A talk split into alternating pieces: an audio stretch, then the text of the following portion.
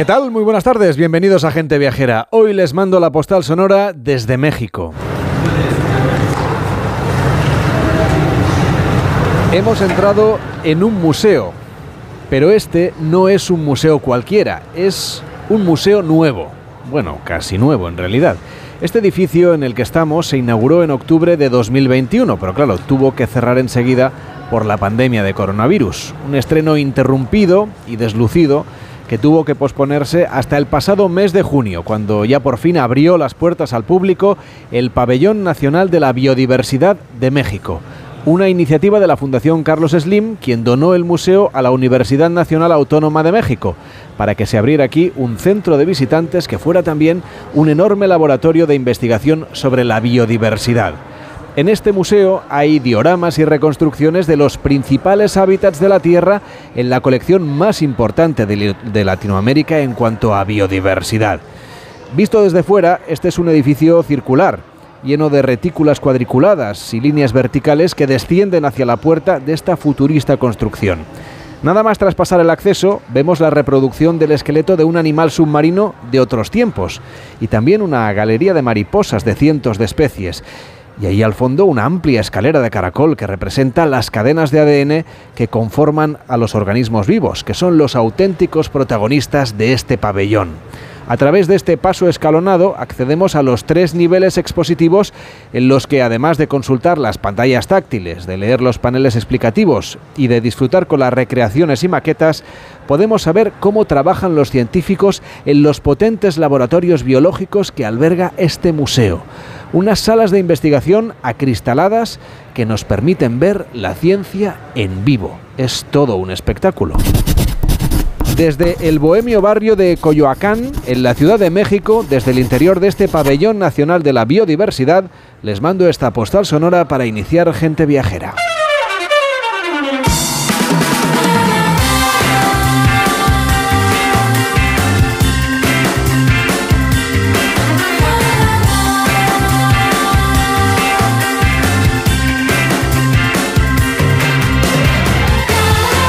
Viajera, sábados y domingos a las 12 del mediodía, con Carlas Lamelo.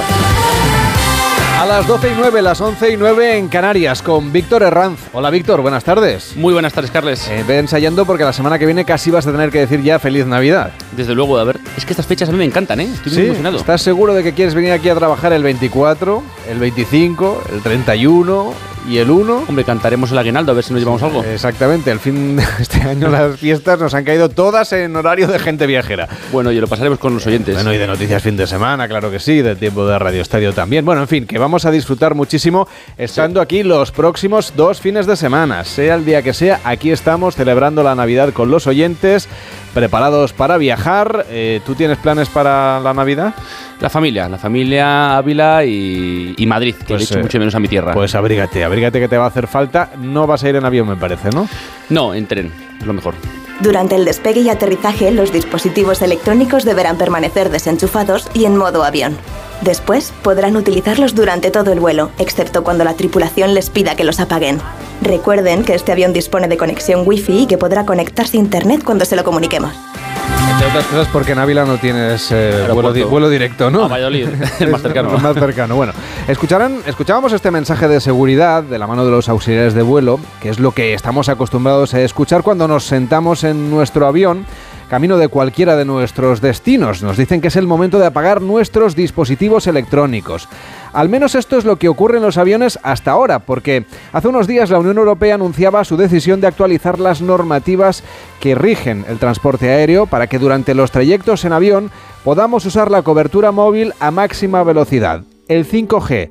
Dicen que el cielo ya no es un límite para la alta velocidad y para la capacidad que tienen nuestros teléfonos. Desde luego, y con esta premisa la Melo, pues la Unión Europea prácticamente pone en el cajón de lo vintage la existencia del modo avión. Y aunque la normativa ya permitía realizar vuelos comerciales con el teléfono activo, la última palabra, bueno, pues la tenían las aerolíneas y aquí la mayoría apostaba por mantener activo el modo avión. Sin embargo, tras el despliegue de los servicios 5G, los vuelos por Europa podrán acceder a una conectividad al máximo de sus características, similar, bueno, pues a una red móvil en tierra. Para poder ofrecer este soporte tecnológico, las compañías aéreas van a tener que instalar una estación red en su flota en cada uno de los aviones. Pero vamos a entender cómo podría funcionar este sistema. Nos acompaña Ramón Martínez, que es catedrático de la Universidad Politécnica de Madrid e investigador y profesor de comunicaciones por satélite. ¿Qué tal? Muy buenas tardes. Hola, muy buenas tardes. ¿Cómo va a ser posible que podamos usar el, teléfono a bordo de los aviones? Bueno, pues aquí lo primero que cabría decir es eh, son las dificultades que, tenemos para, no poder hacerlo a, día de hoy. La realidad es que es, muy complicado meter una señal de, 5G o en general cualquier señal de comunicaciones dentro del, dentro del avión. Entonces, aunque no está muy clara cuál es la tecnología que se va a emplear, la idea que parece que, tienen los, operadores y los fabricantes es tener eh, una picocelda dentro del, avión y una estación repetidora en el avión que conecta con el satélite y el satélite a su vez eh, conecta la señal con una, con una red terrestre, con lo cual vamos a tener un poquito más de, un poquito más de retardo pero las, prestaciones de velocidad y ancho de banda van a ser muy similares a lo que tendríamos en una red terrestre. Oiga, ¿y no van a interferir en las comunicaciones vitales para la, aeronave, como nos decían hasta ahora? No, no, la realidad es que no, porque los, los instrumentos que, que, van a bordo, del, avión y las bandas de frecuencia que se utilizan para, para las comunicaciones de gestión del tráfico aéreo están separadas de, están separadas de las que usan actualmente las, las, redes 5G.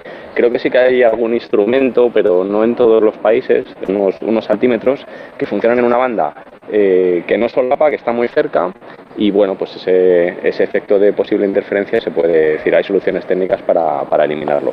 ¿Y qué podremos hacer o qué debemos hacer los pasajeros? Mm, porque parece que todo el trabajo en este caso recae en las líneas aéreas, ¿no? que van a tener que actualizar tecnológicamente cada uno de los aviones.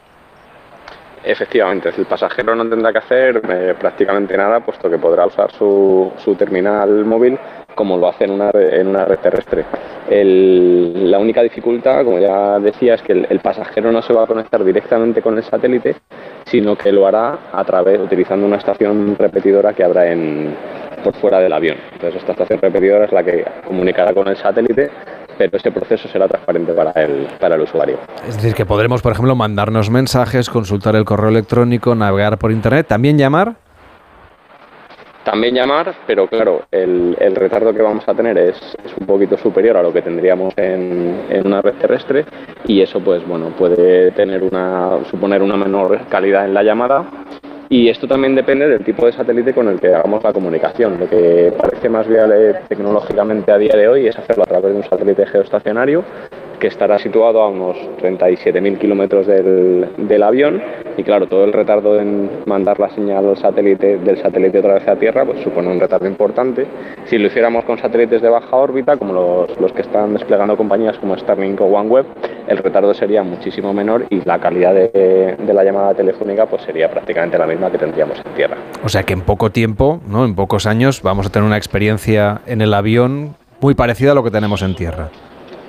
Pues ese es el, ese es el objetivo. Aquí también hay una cuestión que, más allá de, la tecnología, es un tema de bueno pues cómo, cómo se tarifica esto al, al usuario y bueno de, también del uso de bandas de frecuencia que bueno pues tendrán que ponerse de acuerdo operadores y, y gobiernos para bueno para poder tener un, un modelo de negocio que, que haga que esto sea un, servicio rentable, puesto que las aerolíneas tendrán que hacer una, gran inversión en, tecnología. Pues le vamos a preguntar al presidente de las aerolíneas de la Asociación de Líneas Aéreas Españolas, ALA. Nos acompaña Javier Gándara. ¿Cómo está? Muy buenas tardes. Hola, buenas tardes, ¿qué tal? Les ha puesto deberes, ¿no? Tienen que ¿no? Hacer, poner una, una instalación en cada uno de los aviones antes del 30 de junio. Bueno, yo creo que esto realmente es un paso más, digamos, y hay bastantes compañías aéreas que ya ofrecían una conectividad a bordo, tenían la posibilidad de acceder a Internet y de hacer mensajes, y esto simplemente con la evolución de la tecnología, pues poder dar un paso más, digamos, y todavía pues dar más opciones a los pasajeros y de esa forma entonces que tengan una experiencia, cada uno de ellos, por lo más satisfactoria posible y como decían antes, lo más parecida a la experiencia que tienen cuando se está en tierra. Hombre, desde luego la ventaja competitiva va a ser superior ¿no? a otros medios de transporte, porque al final, aparte de la rapidez, pues vamos a poder estar conectados, sobre todo para el tema de los viajes de trabajo y también entretenimiento a bordo. Pero ¿qué posibilidades abre esta, esta mejora de la conectividad para los pasajeros?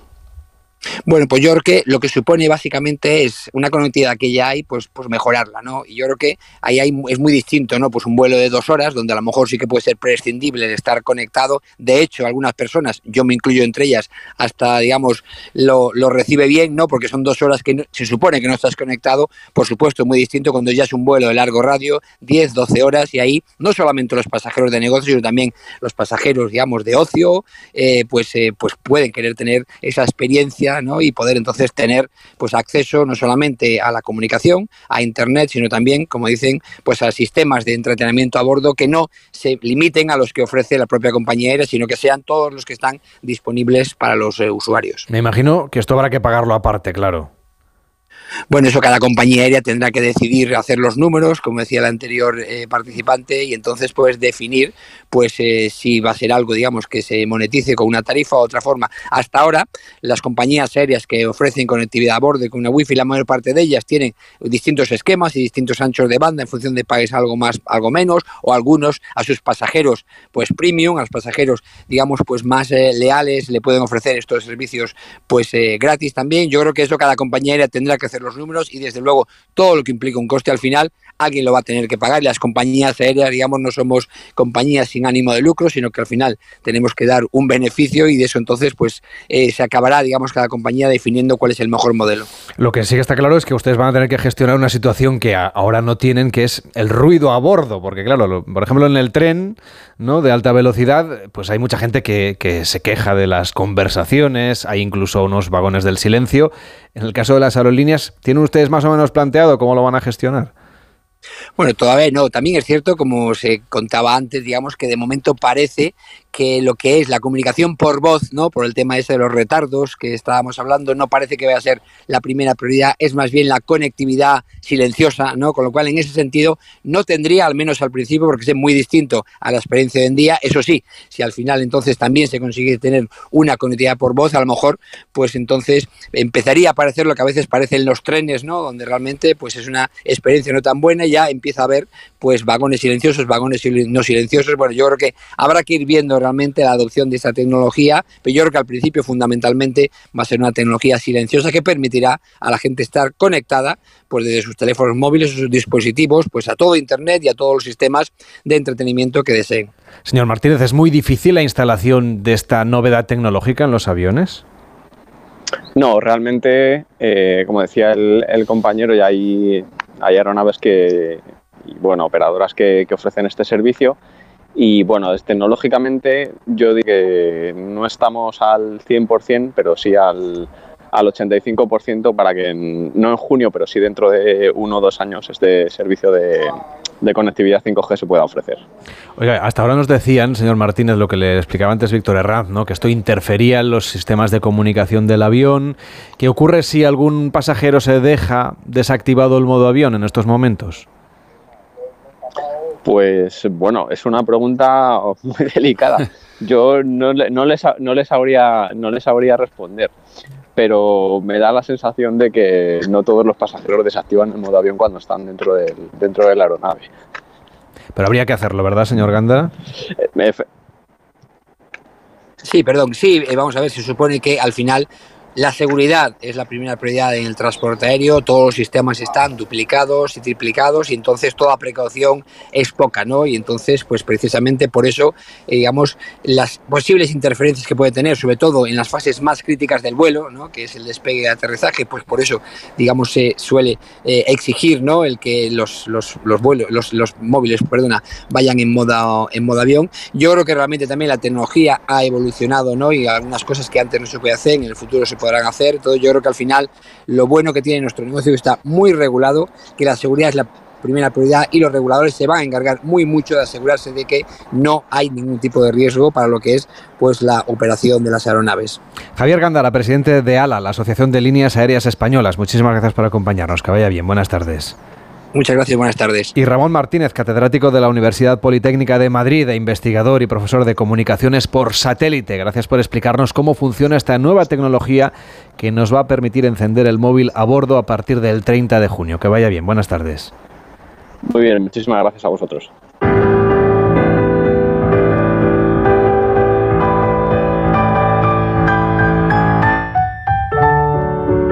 Gente Viajera, el programa de viajes de Onda Cero con Carlas Lamelo.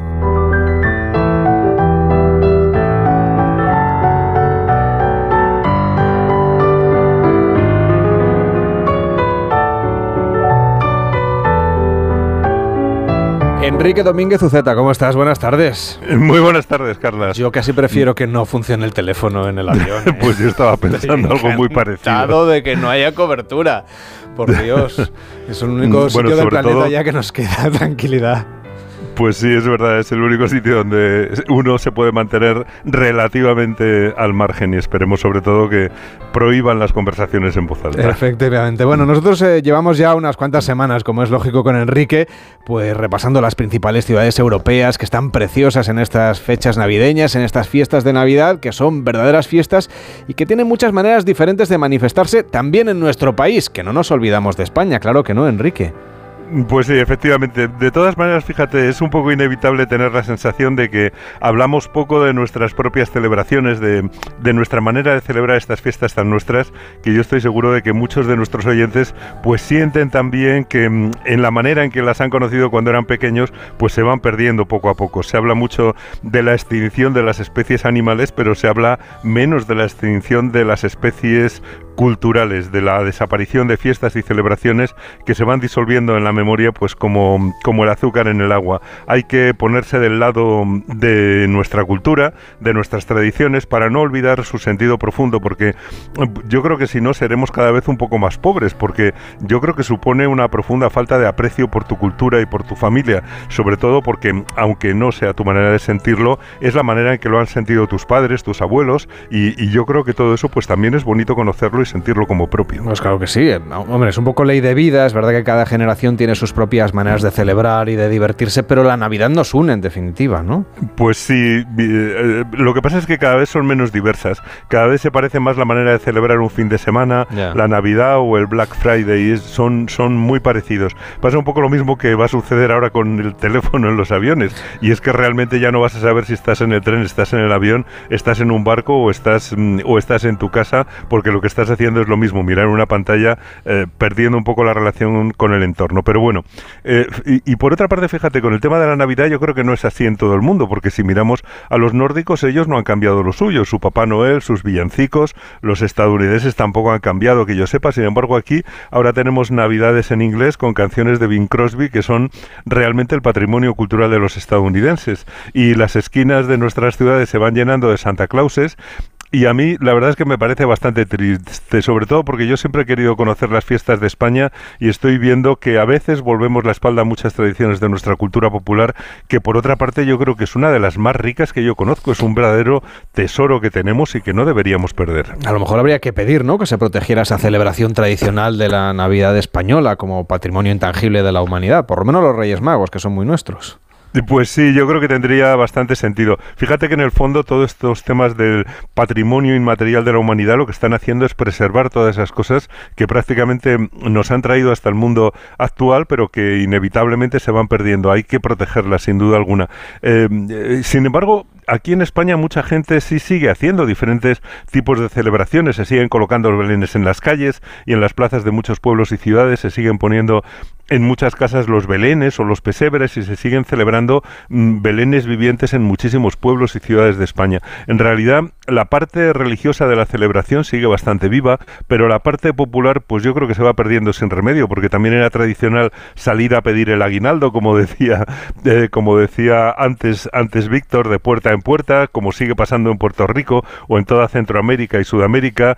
Se salía a cantar en la calle con panderos, con panderetas, con zambombas, se visitaba a los amigos, se cantaban villancicos por la calle, pero bueno, la Navidad tiene todavía muchísimo arraigo en nuestro país, sobre todo las escenificaciones populares del nacimiento de Jesús, las misas del gallo siguen estando muy vivas, las cabalgatas de reyes, como tú decías, por supuesto que se dan en todas partes del país, en todos los pueblos y ciudades de España. En realidad, eh, también es interesante saber que son las fiestas del solsticio de invierno, que se cristianizaron a partir de la, de la expansión del cristianismo en el, en el siglo XIV y que ahora, bueno, pues tienen un carácter más religioso, antes era más pagano, pero, pero que siguen muy, muy, muy vivas. Tampoco la sensación, Enrique, de todas maneras, que las ciudades sí que son todas un poco iguales, que se van copiando las unas a las otras, pero que donde se conserva la esencia de la Navidad es en los pueblos pequeños, ¿no? Donde podemos todavía vivir esa Navidad un poquito más tradicional.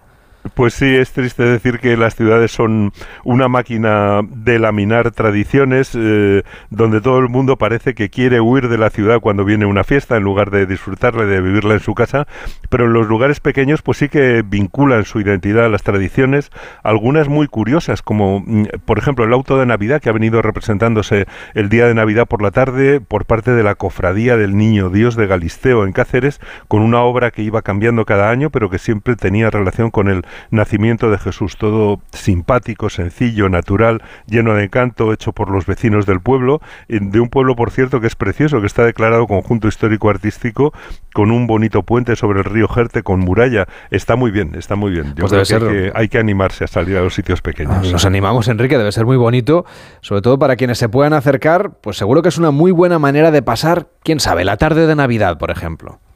Sí, pero no es la única fiesta curiosa. Ahí están, por ejemplo, el Senfarinats de Ibi en Alicante. Eso sí que es un fiestón tremendo eh, que no decae, que vale la pena ver alguna vez. El Senfarinats son unos personajes curiosos y incluso peligrosos, que salen a la calle el día 28 de diciembre en conmemoración de la matanza de los santos inocentes, pero que mm, eh, convierten ese en un día de bromas y de guasas. Salen disfrazados el alcalde, el juez, otras personas serias y de prestigio, pero se dedican a hacer desmanes, a pelearse con el grupo de la oposición, a tirarse mutuamente petardos borrachos y buscapiés, se lanzan harina a puñados, por eso se llaman enfarinats, y también se lanzan huevos crudos, o sea que mm, es, es casi como hacer repostería en seco y en frío. Y, luego, bueno, pues siembran el caos, ponen multas a todo el que se encuentran, eh, si no pagas las multas vas a la cárcel, cobran impuestos injustos a los comerciantes y reúnen dinero que va íntegramente al asilo de ancianos de la ciudad. La verdad es que lo pasan muy bien. En realidad es una fiesta del siglo XVI que subió muchísimo como la espuma en el siglo XIX y era tan antisistema que estuvo...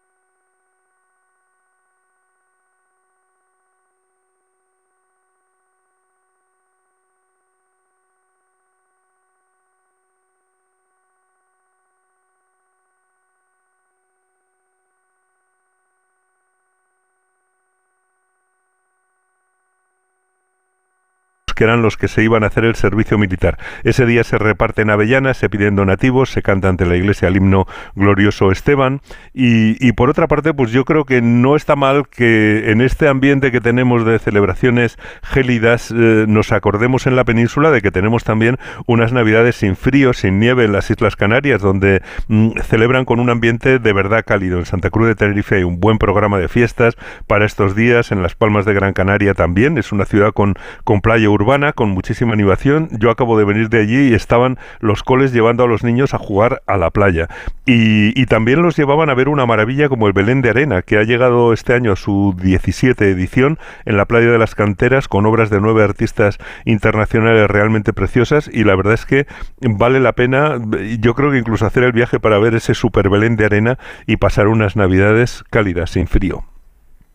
Enrique, en algún lugar eh, de nuestro país nos han perdido un poquito durante unos segundos, pero aquí estamos. ¿eh? De nuevo hemos seguido contando las tradiciones de la Navidad. Pedimos disculpas a nuestros oyentes, pero aquí estamos con Enrique Domínguez Uceta repasando algunas de las cosas que podemos hacer estos días, en estas fechas, porque da la sensación que en cada rincón pues hay propuestas muy diferentes, ¿no? Muchas maneras distintas de celebrar estos días en cada una de las zonas de nuestro país, de España.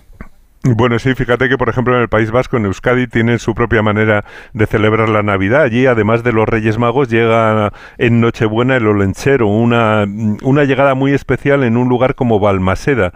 Ya sabes que el Olenchero es un carbonero que estando en el monte supo el nacimiento del niño Jesús y bajó al pueblo con su burrito para extender la buena nueva.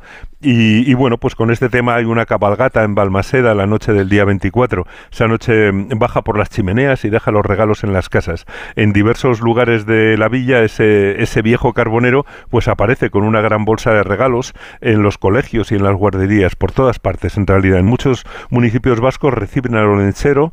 Eh, la recepción que hacen, por ejemplo, en Plencia, en Vizcaya, a las 7 de la tarde, pues es una mm, preciosa representación teatral en la que aparecen diferentes personajes de la mitología. Eh, aparece por allí Mari, aparece Amalur, la madre tierra, y Largi, que es la luna, o Iguzki, eh, que representa al dios sol, y que ahuyentan a los momochorro, que son los genios malignos, para que Olenchero, que en realidad supone y personifica la bondad, haga su aparición. Bueno, todo lo que se puede saber sobre Olenchero te lo enseñan en su casa, en, eh, en, un lugar que se llama Cenaduba Basoa, en Mungía, en, en, Vizcaya, que es un sitio estupendo para ir con los niños y para aprender pues todo lo relativo a esta tradición tan propia de Euskadi. Oye, y en Cataluña aquí también hay mucha tradición de pesebres vivientes, por ejemplo, especialmente en la zona de Girona. Bueno, sí, eh, eh, es solamente el emblema de lo que pasa yo creo que por toda España, que en casi todos sitios tienen algo especial, pero son muchos los pueblos de Girona que tienen su propio pesebre viviente, que dan la oportunidad de conocer pueblecitos preciosos. Yo creo que esa colección realmente es incomparable. Estoy pensando en Girona, en Amer, en Casteldaro, que tiene también el, más antiguo de Cataluña, de los pesebres vivientes, eh, Báscara, Foncoberta, Brunyola, Joanetes, Santa Pau, que es un pueblo preciosísimo évidemment Pals, que también es un lugar muy muy bonito, Peralada, Puigcerdá, Santa Cristina d'Aro, Tosa de Mar, en Pals, eh, eh, en, el, en el recinto gótico por la tarde, la verdad es que la representación es preciosa. Y el Belén viviente de Báscara es muy bueno, está a punto de cumplir 50 años desde el primero que celebraron, es una fiesta relativamente moderna yo diría que una, una fiesta en, en incremento, en crecimiento, no todas van para atrás. Y, y, lo celebran pues en las calles del pueblo y a orillas del río Fluvia, se representa muchos días en Navidad es el 25. Este año todavía hay tiempo de prepararlo, el 26, el 1 de enero y el 7 y el 8. Está entre Girona y Figueres. Y sí hay que decir que tiene tanto éxito que, que bueno, que han decidido cobrar la entrada para tenerlo todo impecable también y para regular la entrada. Hay que pagar 8, 8 euros por entrar a verlo, pero es realmente muy, muy bonito y yo creo que es una de las cosas más bonitas que se pueden hacer en Cataluña durante estos días de Navidad en que tenemos pues, pues, pues mucho tiempo para, para disfrutar y para salir con los niños. Claro que sí, una tradición viva y creciente con la que podemos llenar alguna de estas tardes en los días de vacaciones escolares. Ya vemos que quedan muchas fiestas dentro de esta fiesta general que es la Navidad y por eso mañana seguiremos con Enrique Domínguez Uceta repasando estas Navidades tan especiales. Enrique, que tengas una feliz tarde. Igualmente, feliz eh, tarde de sábado. Hasta mañana. Hacemos una pausa en Gente Viajera y vamos a hacer el Camino de Santiago. En Onda Cero, Gente Viajera, Carlas Lamelo. La mejor ficción también se escucha. Este viernes llegaron a la Tierra los supervivientes del proyecto colonizador Mars 3 después de 254 días de ocupación de la primera colonia en Marte. La catástrofe de la Estación Espacial Mars 3, financiada con capitales privados de prima del multimillonario Aaron Forbes, resulta un duro revés para el proyecto de colonización extraterrestre. ¿Qué pasó allí? La gran pregunta. ¿Qué pasó realmente allá arriba?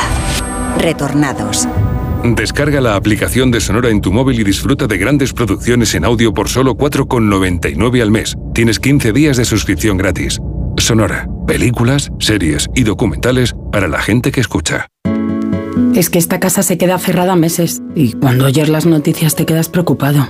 Es normal preocuparse, es una segunda vivienda. Pero si verificamos que alguien intenta entrar, podemos avisar a la policía para que actúe e incluso desaloje la casa. Aunque con las cámaras exteriores y los sensores podemos detectarlo antes.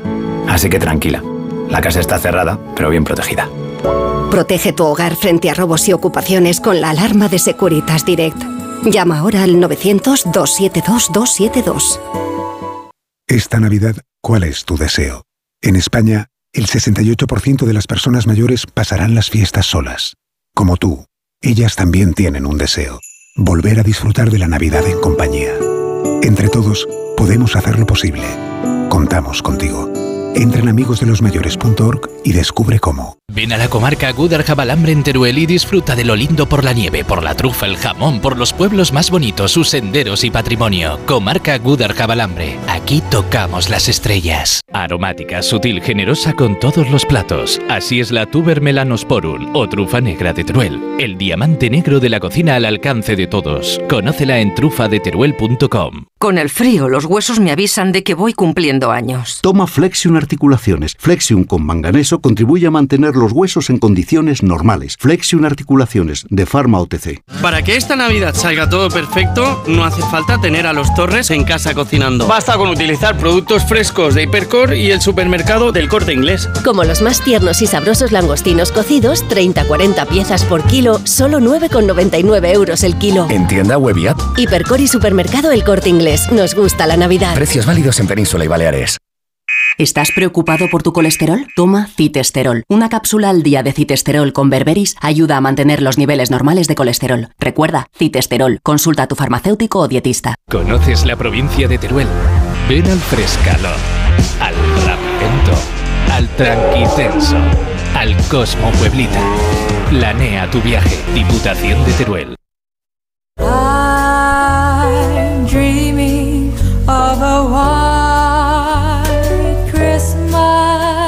Gente Viajera, sábados y domingos a las 12 del mediodía, con Carlas Lamelo.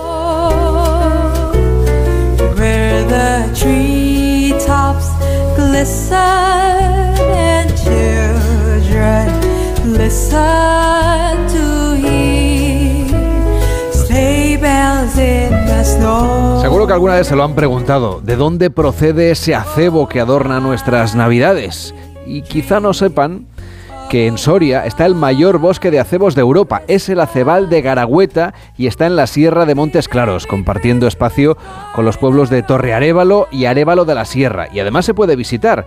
Y claro, como pueden imaginar en estas fechas, es especialmente atractivo pasear por este lugar. Nos acompaña Cristina Martínez Narro. ¿Cómo está? Muy buenas tardes. Hola, buenas tardes. que es socia fundadora del Acebarillo, que es una empresa que aglutina artesanas del acebo, educadores ambientales y también gestiona las visitas turísticas a este acebal de Garagüeta, que son acebos naturales con una superficie enorme, son más de 400 hectáreas, de las que además 180 son pura masa de acebo. Imagino que un lugar con un alto valor ecológico. Hola, pues sí, pues exactamente. Estamos hablando de, de un bosque muy singular, un bosque único. Eh, es un monte, el, bosque de acebos mejor conservado y más extenso de toda Europa. Y tiene mucha importancia ecológica, pues bueno, pues porque eh, es, es muy importante para la fauna silvestre que en estas fechas, en invierno, encuentra refugio y alimento en el, en el acebal. También es muy importante para el ganado que pasa en el acebal y que, bueno, vacas, caballos han ido modelando a lo largo de los siglos este gran bosque. Y bueno, si te- hablamos del acebal de Garagüeta, que es, eh, está súper bien conservado y, y tiene las características que tiene, no es por casualidad, sino que es gracias a los, a los cuidados y a los usos que las gentes de Arevalo y Torre Arevalo, que son los dos pueblos que comparten el acebal, eh, lo, han, lo han cuidado desde hace siglos, ¿no? Y gracias a eso, pues hoy podemos hablar de, de este bosque tan especial. ¿Y de dónde viene esa tradición de tener acebo por Navidad? ¿Cuál es el valor simbólico que tiene? Bueno, pues es una tradición ya desde los celtíberos. Estamos en territorio pelendón, por aquí, por donde están nuestros pueblos, había, hay de hecho eh, yacimientos de castros eh, celtíberos y bueno, eh, para ellos el, el acebo ya era una planta sagrada, era el rey acebo, el rey que dominaba la fase oscura de la naturaleza, ¿no? Durante el otoño y el invierno, hasta que gobierna el rey roble y bueno, y lo utilizaban sus ramas para proteger sus hogares, para atraer la suerte. Eh, mm, para ellos era mágico y, y porque fructifica en invierno, igual que el muérdago, cuando el resto de la naturaleza está dormida. Y entonces eh, para ellos eh, era mágico. ¿Para qué utilizaban el acebo los celtíberos? Para mm, celebrar el solsticio de, de invierno. Eh, ¿Para qué usamos el acebo ahora? Para celebrar eh, la Navidad, ¿no? Bueno, pues esa Que coincide en tradición... fechas prácticamente. Exactamente, los romanos que también andaron por aquí, eh, al tine, también era árbol sagrado para ellos y también lo utilizaban para celebrar lo mismo, el solsticio de invierno. Hay una cosa curiosa que es que el acebo es un árbol que en realidad se comporta como un arbusto, es decir, unos años fructifica y produce muchísima bolita roja, de esa que tanto nos gusta, y otros años pues escasea un poquito de frutos. ¿Cómo está yendo este año? No sé si depende de la cosecha, si depende de un- unos árboles sí, otros no. Bueno, pues depende de la meteorología, pero sobre todo de lo que dices. Es una especie que se, es un arbusto al final, aunque aquí está ya de árbol. Tenemos ejemplares de 11, 16 metros de altura, así que aquí no son arbustos, son árboles grandes. Pero bueno, en verdad se comporta con arbusto y unos años es de mucha producción, otros años menos. Este año toca mucha producción. De todas formas, bueno, en el acebal de Garagüeta, pues haya la producción que haya, siempre se poda, que es uno de los usos que explica por qué el acebal está como está, es un aprovechamiento sostenible y no solo eso, sino necesario para seguir conservando nuestro monte. O sea, tenemos que seguir podando y tenemos que seguir eh, teniendo ganado, porque es una dehesa, y el ganado eh, modela el paisaje y, como decimos a los niños en las excursiones, vacas, caballos son los jardineros del monte por la parte de abajo del acebal y eh, pues los hombres y las mujeres de Arevalo y Torre suben a podar eh, y bueno pues son los jardineros de las partes altas del acebo. Además esto no es un aprovechamiento nuevo, ¿no? De esto de decorar en Navidad. Aquí el acebal se ha podado toda la vida, hablo desde hace siglos. Lo que ha ido cambiando es el uso del acebo, ahora lo usamos para adornar los hogares, ¿no? Pero nuestros ancestros utilizaban el acebo para dar de comer al ganado durante el invierno cuando no había otra forma de suplementar. Eso explica también que los acebos sean tan altos, que sean enormes. O sea que el, acebo se utilizaba para alimentar al ganado, además de para decorar las casas en Navidad. Eso, eso es. Mm. Entonces seguimos podando y bueno, como os han demostrado diferentes estudios que se han hecho, pues eh, hay que seguir podando y hay que seguir teniendo ganado en el acebal de Garagüeta para que para conservar el, el acebal de Garagüeta, para para que siga existiendo. Si los oyentes quieren visitar este acebal, tendrán que acudir a la casa del Parque del Acebal de Garagüeta, que está en la localidad de Arevalo de la Sierra. Y una vez allí, por ejemplo, podríamos hacer una ruta guiada, ¿verdad?, por este acebal en lo que ustedes llaman senderismo interpretativo. ¿Cómo es este recorrido? Eso es, bueno, pues tenemos diferentes recorridos en verdad por el monte, mm, de diferentes longitudes y dificultades, pues adaptándonos un poco al grupo y bueno pues vienen todo tipo de, grupos todo tipo de colectivos entonces lo tanto los contenidos como los recorridos que hacemos pues están adaptados. No es lo mismo que venga un cole con infantil que venga los ingenieros de montes de una universidad o bueno pues en la familia en plan turismo con bueno pues es diferentes eh, colectivos y nos adaptamos eh, ya te digo. Tenemos desde la más sencilla que son cuatro kilómetros pues hasta recorridos más grandes que recorren más a fondo el acebal de 12, incluso 20 kilómetros, y también combinamos el acebal con otros eh, espacios eh, espectaculares que tenemos en el entorno. Entonces, bueno, pues salen recorridos de, como te digo, muy, muy diversos. Y todos, eso sí, todos eh, pues bajo la premisa de la educación ambiental, porque desde el yo entendemos que es importante que la gente conozca lo que le rodea para que lo valore y es la forma que luego va a respetar, ¿no? Cuando pase por la naturaleza por cualquier espacio natural, esté protegido o no. Y en este recorrido también veremos la choza del pastor, ¿no? O, Turruca, que tiene planta bueno, tenemos recorre diferentes rincones, eh, pues eh, en construcciones muy peculiares, siempre relacionadas con el uso ganadero en el acebal, pero también eh, nos metemos literalmente dentro de los acebos, que es lo más chulo, lo que más le gusta a la gente, ¿no? Y visitamos un rincón, el rincón de los abuelos acebos, que digo yo, donde podemos ver ejemplares acebos centenarios de 300, 400, 600 años, o sea, con perímetros espectaculares, sin teniendo en cuenta que es un arbusto, pues es sorprendente y además son rincones mágicos donde hay unas formaciones eh, bueno, pues, pues muy singulares. Falta que salgan los, las hadas y los duendes porque estar bajo los acebos es algo ya muy especial, ¿no? Entonces, bueno, pues eh, de, las praderas, las panorámicas, las vistas son espectaculares, la vista todo el valle, bueno, pues eh, la verdad es que vale la pena mm, pasear. Además, luego es como una especie de laberinto de acebos y es un espectáculo. hay que venir a verlo, por mucho que diga, hasta que no llegas y lo ves, pues eh, no, no, no soy capaz de transmitir la sensación que es eh, pasear por, por un bosque de estas características. Bueno, y en el paseo vamos a ver caballos pastando en Garagüeta y otras especies animales, porque por aquí hay también mucha fauna, además obviamente de las especies arbóreas, del acebo, de los ríos de piedras de origen glacial.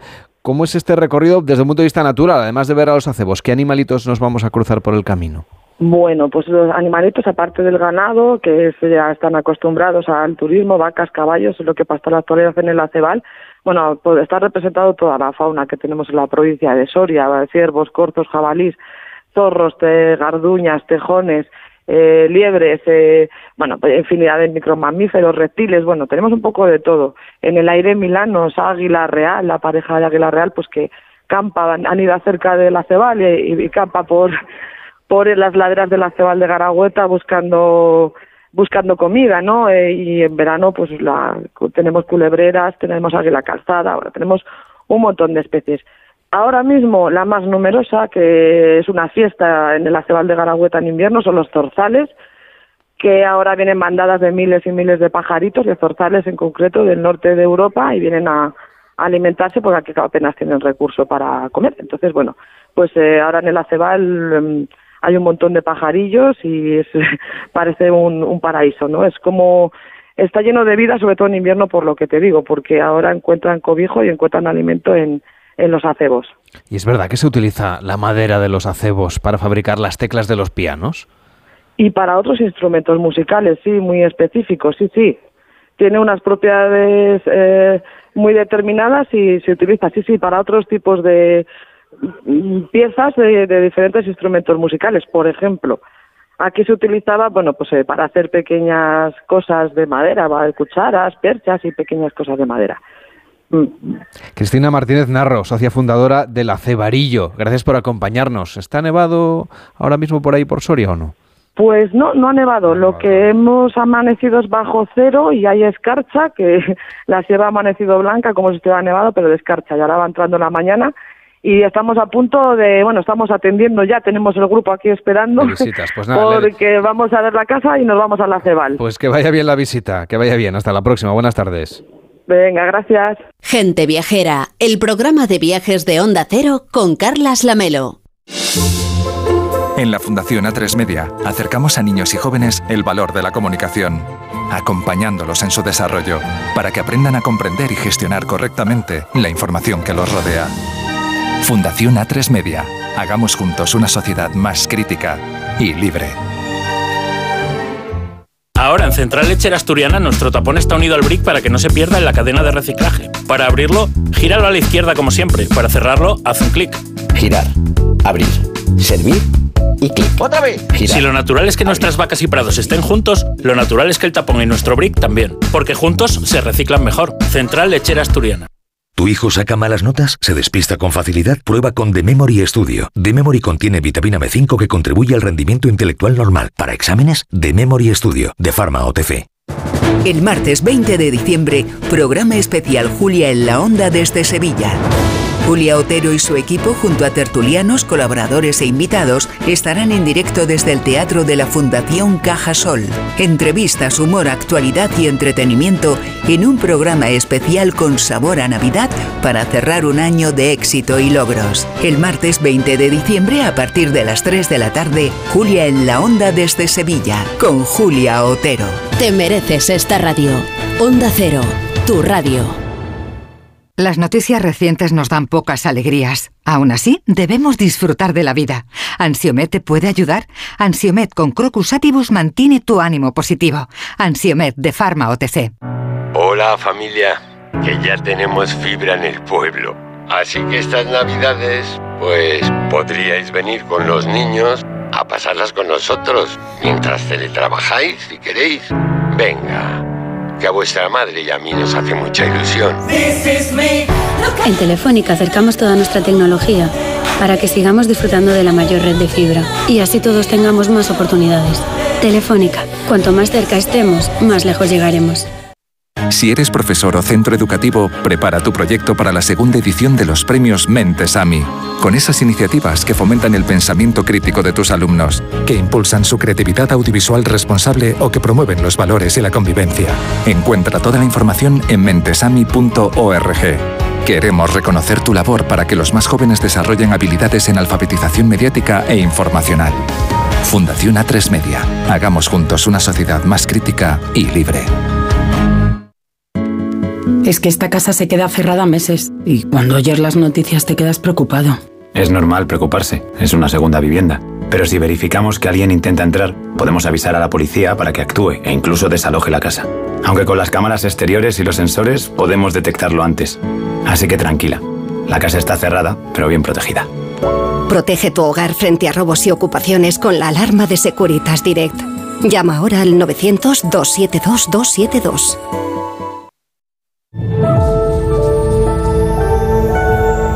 En Onda Cero, Gente Viajera, Carlas Lamelo. Estamos agotando este doble año santo y en Gente Viajera estamos acompañando al viajero y divulgador Fran Contreras en su peregrinación a Compostela. A Fran le conocerán porque es el autor de la guía mágica del Camino de Santiago y porque cada verano está en más de uno en esta cadena tras la España mágica. Hola Fran, ¿cómo estás? Buenas tardes. Buenos días, Carles. Buenos días a toda la familia de gente viajera. Oye, tu objetivo eh, es llegar a Santiago para ver cómo se cierra la Puerta Santa y luego seguirás hasta Finisterre en la primera semana ya de 2023. Ahora mismo estás en Sagún, ¿no? En León. ¿Cómo lo llevas? En Sagún, en Sagún. Muy bien, muy bien. Ahora en, en Sagún, en el centro geográfico del Camino de Santiago del siglo XX-XXI, moderno centro geográfico del Camino de Santiago, en León. Y lo llevo muy bien, muy bien. Ya he recorrido Navarra, desde allí hacemos la última conexión, he recorrido La Rioja, he entrado en Castilla y León, he caminado por Burgos, por Palencia, los eternos horizontes del camino y a pesar de los últimos días de lluvia, son parte del camino, el calor en verano, la lluvia y el frío en invierno, la nieve, espero que llegue la nieve, muy bien, disfrutando, aprendiendo, redescubriendo. El, Camino de Santiago es la ruta histórica, cultural, religiosa, mágica, gastronómica, medioambiental más importante de Europa y del mundo en pleno siglo XXI. Y uno se pone a caminar y es un viaje en el tiempo, tocando la historia, redescubriendo tradiciones, costumbres, gastronomía, medio ambiente y gente. Mucha y muy buena gente. Ahora hay muchos albergues abiertos, afortunadamente. Hay muchos sitios donde se sigue dando cariño y, alma, poniéndole corazón a, a los viajeros, a los caminantes, a los peregrinos, Carles. Oye, estás como contábamos en Sagún, donde has conseguido además la carta peregrina. Vamos a explicar a los oyentes que no sepan exactamente qué es este documento. Es un certificado que avala que el peregrino ha recorrido la mitad del Camino de Santiago saliendo desde Valcarlos Roncesvalles, en Navarra.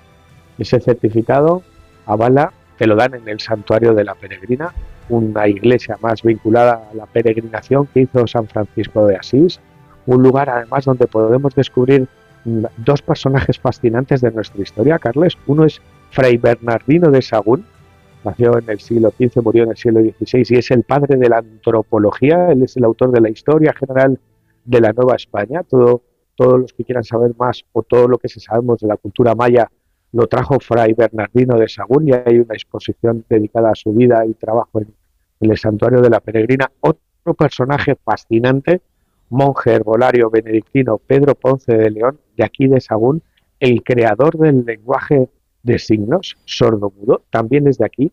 Y en ese santuario donde descubrir estas dos figuras, bueno, pues podemos conseguir la carta peregrina, que es el recibimiento de certificado que te da el ayuntamiento de, de, Sagún de que has hecho, has recorrido la mitad del, del camino de Santiago. Así que todos los que vayan a peregrinar cuando lleguen a Sagún, además de Enseguida recuperamos la conexión con Frank, que está haciendo el camino de Santiago. Mm, está saludándonos desde Sagún, el León, y queremos preguntarle por alguna de las partes del itinerario que, está recorrido. Recorriendo, perdón, Fran. Eh, empezamos por Tricio, en Nájera. Cuéntanos. Sí, bueno, te hago el recorrido sonoro, esa carta sonora que haces tú, que es un ejemplo a seguir para viajeros periodistas, como es mi caso, modelo a seguir. La Rioja, y en La Rioja en titulares, uno camina por Bodegas Corral Don Jacobo, un saludo a, Carlos y a Sara, bodega centenaria al pie del, camino y llega a Navarrete, en las faldas de, la colina Tedeón. Allí descubres una iglesia que guarda un tesoro, que es un botafumeiro, la iglesia de Santa María de la Asunción de estilo renacentista, que tiene el mayor retablo de España, no es el de Sevilla, sino que está ahí en, en Navarrete, eh, además guardan también una copia de la sábana santa, hay 33 copias de la sábana santa que la Casa Saboya hizo en su momento, en el siglo XVI-XVII. En España tenemos 33, una está en Navarrete, en esa iglesia, y después llegamos a, Nájera, después del Alto del Pollo, célebre por la leyenda del combate entre Ferragut y Roldán. En Nájera estaba gente viajera hace unas semanas haciendo el programa en directo. Un saludo a Saúl Manzanares, su concejal de Cultura y Turismo. Pero te he traído un, el documento sonoro de un lugar que es Tricio, la Tritium Magalum, origen de Nájera, lugar entre peñas, lugar del mediodía, se llama Nuria Blanco y nos descubre la Ermitgen Virgen de los Arcos, un lugar fascinante. Significa pues disponibilidad total, 24 re- horas al día. renuncia, no 24, pero, Pero sí casi. muchas, pero sí muchas, renunciar a muchas cosas, a tu familia muchos ratos, suspender una comida porque tienes un autobús que te llega de Sevilla o de, o de, De o donde de sea. sea. Eh, estar siempre disponible pensando en el teléfono que suena y que la gente viene con ilusión de verla. Me encanta enseñarla. Para, para mí cada visita es absolutamente diferente. Y todo de forma voluntaria. Y sin, todo, sin mm, esperar nada de nadie. Por supuesto, por supuesto, eso es voluntariado. No hay que esperar nada. Esto lo haces porque Voluntariado quieres. significa que Lo haces porque cuando quieres. vengas aquí, tú dejas el donativo que crees correspondiente. Para nuestra asociación, eh, que, Eso. nos, que nos mantenemos de Que eso. vuestra asociación es Eh, Amigos de Tricio, Santa María de Arcos y Tricio. Oye, luego en la siguiente etapa llegaste a Santo Domingo de la Calzada y está la tumba del constructor del camino y de allí has abandonado La Rioja para entrar en Burgos por los montes de Oca. por los montes de Oca. Un saludo al pájaro, a Ricardo y a Ricarda, donde está la ermita de la Oca, el monasterio de San Juan de Ortega, donde se produce cada fecha del equinoccio el milagro de la luz, el fenómeno de la luz equinocial, ya en Burgos, llegando a un lugar célebre, Atapuerca, conocido por muchos por los yacimientos de Atapuerca, el 80% de la información del misterio de la evolución humana nace de ahí, pero allí está el Cid de Atapuerca, en el pueblecito, Iñaki Isabel, la batalla de Atapuerca, pasajes del Juego de Tronos medieval en España. Le escuchamos. En aquella época hay que tener en cuenta que la heráldica no estaba dentro de los trajes medievales, por lo tanto, claro, estos son los primeros que se usaron, los primeros trajes, pero esto no era original. Así que ahora, como estamos pasando de la representación a la recreación, pues los nuevos trajes ya no tienen esta heráldica. Así que bueno, es una cosa muy curiosa. O sea, que contextualizáis, las asociaciones de recreaciones históricas tienen una vinculación aquí importante, ¿no? Sí, porque lo ¿Cuántas más, lo más significativo es que en Batalla de Atapuerca, de parte de venir a disfrutarla como público, se puede participar. Entonces, hay muchas asociaciones de recreación histórica de diferentes puntos de la geografía española que vienen a participar con nosotros. Ellos traen sus propias vestimentas, ellos vienen desde La Rioja, desde Madrid, del País Vasco, Asturias, y vienen a formar parte del evento. Y desde luego lo que te queda todavía es un buen trecho por delante. Cuéntanos un poco qué tal ha ido en un minutito, que Bueno, es lo que nos queda nada, las noticias los mira. últimos días. Esperan ahora León, la Catedral de Santa María, la Alquimia de la Luz, esos 2.000 metros cuadrados de vidrieras, luego Astorga, el Palacio de Gaudí, la celda de la Emparedada, subir Monte Irago, la Cruz de Ferro a 1.500 metros de altura, lugar totémico, bajar al Castillo de los Templarios de Ponferrada y encaminar mis pasos a los Ancares gallegos, al primer pueblo, a 1.600 metros de altura, para llegar allí en Navidad, espero contártelo, Cebreiro, las puertas del cielo, el milagro, el sagrado milagro de Cebreiro, milagro de la hostia, con perdón, protagonizado por una sagrada forma que se quedó Vaya, hemos perdido la conexión justo cuando nos estaba contando lo de Ocebeiro. Bueno, pues contaremos con él, hablaremos con Fran la próxima semana, que ya será Navidad y que él estará un poquito más cerca de Santiago, donde prevé llegar el 31 de diciembre, que también le saludaremos. Creo que ya estás por ahí. Fran, que tengas un feliz Sí. camino, un buen camino y hasta la próxima semana. Buen camino entre ella, Chusella, un placer. Que vaya bien. viajera. Llegan las noticias, nos ponemos al día de lo que ocurre en el mundo y a la vuelta vamos a ir a Torremolinos con su alcalde, con Eduardo Dolón, que va a estar aquí en Gente Viajera. Repasaremos los escenarios de la serie de White Lotus que se ha acabado esta semana. Hablaremos de gastronomía con Irene González y también de las casas Cueva de la Mancha. Además, les recordaremos cuáles son los mejores paisajes de la despensa de España. Hasta ahora mismo. En Onda Cero, Gente Viajera, Carlas Lamelo.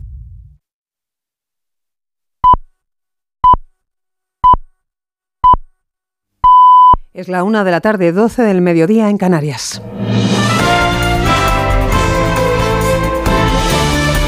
Noticias en Onda Cero. Buenas tardes, volvemos a la ciudad de las artes y de las ciencias de Valencia, donde interviene ya a esta hora el presidente Pedro Sánchez en el acto de presentación de candidaturas socialistas para las elecciones municipales de mayo, acto en clave regional y municipalista con críticas de Sánchez a Feijóo a cuenta de los ataques del líder del PP por la reforma del Código Penal, Nuria Moreno. Sánchez ha reprochado al Partido Popular su insistencia en pedir a diario elecciones anticipadas, mientras en el Poder Judicial o en el Tribunal Constitucional, dice, donde tienen mayoría, no hay elecciones. Ha afeado a los populares la crispación que están generando. Se ha preguntado qué pinta el PP en todo esto. Dice, antes me llamaban felón y hoy me llaman golpista. Menos mal, dice Sánchez, que no venían a insultar en referencia a las declaraciones que hizo Feijó al entrar como presidente nacional del Partido Popular. Sigue interviniendo Sánchez en este acto en Valencia. Escuchamos sonido en directo. ¿Realmente está el dinero mejor en el bolsillo de los ciudadanos? Bueno, eh, hombre, vamos a ver. Si a mí me preguntan, a cualquiera de nosotros, pues oye, si ¿Quieres pagar más o menos impuestos? Hombre, pues si puede ser un poco menos, ¿no? Pues siempre cada uno de nosotros podemos pensar, eso es lógico, es razonable. Palabras de este primer mitin de Sánchez tras los eh, cambios en el Código Penal como la eliminación del delito de sedición y la rebaja de penas por el delito de malversación que llega la próxima semana al Senado tras ser aprobados en el Congreso. Una reforma que ha vuelto a criticar en Valencia precisamente el líder del PP, Alberto Núñez Feijóo, que hoy interviene en el municipio riojano de Lardero en otro acto de su gira en defensa de un gran país. Pendientes de sus palabras está Pedro Azagra. Hola, buenas tardes. Acto de Feijóo en Lardero, La Rioja, localidad colindante con Logroño, ciudad de la Secretaría General Cuca Gamarra, que acompaña a Feijó en este acto, y también el candidato autonómico Gonzalo Capellán, que acaba de intervenir en un polideportivo abarrotado de seguidores. Acaba de comenzar la intervención de Feijó, todavía sin referencias al porvenir de las reformas legales que pretende introducir el gobierno Sánchez vía enmienda en la estructura del Poder Judicial. Le escuchamos. Gracias a las mayorías. Cuando vimos que las minorías que siempre estuvieron en contra de la transición, de la democracia española y de la Constitución, porque hay que reconocer que tanto Herri Batasuna, ahora Bildu o Esquerra Republicana siempre estuvieron en contra de la transición y de la Constitución española. A partir de las dos de la tarde volveremos a estos dos actos eh, políticos de la jornada. En Cuenca les contamos, se ha oficiado esta mañana el funeral de las dos niñas de 11 y 9 años presuntamente asesinadas por su madre esta semana en Quintanar del Rey. Ha sido poco antes de las 11 de la mañana cuando los féretros han llegado a la parroquia de San Marcos Evangelista donde aguardaban varios cientos de personas junto a coronas de flores de familiares y de la Guardia Civil, cuerpo al que pertenecía la madre de las niñas. En Madrid Sigue adelante a esta hora la Marea Blanca, nueva manifestación de los sanitarios en plena huelga de médicos y tras haber dado por finalizado el encierro en la Consejería de Sanidad después de 36 horas de protesta. En esta marcha, que pasa ahora mismo por la Plaza de Neptuno, hay una unidad móvil de Onda Cero con Carlos León y José Eduardo Martínez Dorado. Saludos. La manifestación acaba de pasar por esta plaza de Neptuno, continúa en la marcha hacia Cibeles y estamos con la portavoz de Más Madrid en la Asamblea de Madrid, Mónica García, para que nos haga una valoración de cómo está transcurriendo esta manifestación. Bueno, pues es una manifestación nuevamente de la Marea Blanca que sale a la calle a defender la joya de nuestra corona, que es nuestra sanidad pública, frente a un gobierno arrogante y soberbio que lo que quiere es humillar, que quiere vejar y que quiere insultar a nuestros profesionales, a los que estuvimos aplaudiendo durante toda una pandemia. Ayuso ha dicho esta mañana que esta manifestación y que esta eh, huelga está politizada. Bueno, una presidenta que es política, pues eh, que también quiera humillar el ejercicio de la política, pues siempre nos va a parecer mal. Hay dos maneras de hacer política, una buena, que es la que pone médicos en los centros de salud, y una mala, que es la que los quita y la que insulta a sus ciudadanos. Una manifestación que, como decimos, va transcurriendo hacia la Plaza de Cibeles, donde va a concluir hacia las 2 de la tarde. La presidenta madrileña Isabel Díaz Ayuso se ha pronunciado este sábado sobre la huelga de médicos en Madrid, un conflicto que ha dicho no es de índole sanitaria, sino política en un contexto preelectoral. Lo que veo es que aquí no hay un problema sanitario, aquí hay un problema político que se está entrometiendo para intentar que se solucione un problema laboral. Pues creo que lo que están buscando es siempre eh, hacer este ruido. No tenemos un problema sanitario, tenemos un problema político que intenta que no se solucione un problema laboral. Seguimos en Madrid para contar el acto de homenaje celebrado en Collado Villalba al guardia civil Antonio Molina, asesinado por ETA hace hoy 20 años. El etarra, condenado por su asesinato, será uno de los terroristas beneficiado con el plan del gobierno que permite el acercamiento de presos al País Vasco. Onda Cero Sierra, Guillermo Redondo. Se cumplen 20 años del asesinato del guardia civil Antonio Molina en el municipio de Collado Villalba a manos de la banda terrorista ETA. Coincidiendo con esta fecha del asesinato, se ha conocido que el Ministerio Interior de Fernando Grande Marlasca trasladará a su asesino, a Jesús María Echevarría, a las cárceles del País Vasco. Esta mañana saltaba la noticia durante el homenaje al guardia civil. La madre, Loli Molina, ha clamado contra el gobierno. recibir esta noticia, que el asesino tenga una feliz fiesta porque se lo permite este gobierno español.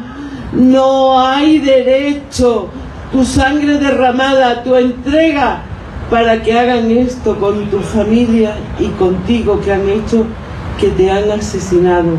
Molina evitó un atentado que iba a tener lugar en Madrid el 17 de diciembre del 2002. El asesino transportaba 180 kilos de explosivos que tenían como objetivo centros comerciales de la capital.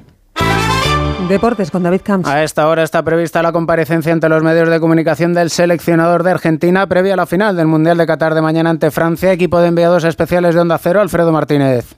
Comienza la rueda de prensa oficial de Argentina en el Centro Internacional de Prensa, en el auditorio principal plagado de periodistas para escuchar las primeras explicaciones de Emiliano El Dibu Martínez, el que fuera portero del Getafe. Posteriormente comparecerá Lionel Scaloni. Argentina entrena a las 4 de la tarde a puerta abierta 15 minutos y con la sensación de que tiene a todos los jugadores disponibles y que va a poder elegir Scaloni entre todos los que quiera, incluso Di María, que no ha jugado en los últimos partidos y recupera a los sancionados. El gran problema es conseguir una localidad hay cerca de 6.000 y 7.000 seguidores argentinos que están llegando en el día de hoy, muchos de ellos sin boleto. En total, hay cerca de 35.000 que van a arropar a Argentina en la grada. Van a ser mayoría, como ha reconocido Didi Deschamps y todo el mundo del fútbol. Por cierto, que la albiceleste va a poder lucir su equipación habitual en un choque tan especial como la finalísima de mañana que pita el polaco Simon Marciniak. Francia entrena en algo más de una hora, pendientes de Conate, Barán y Coman, afectados por un virus gripal, ya recuperado Supamecano y Rabiot, el guardameta Lloris.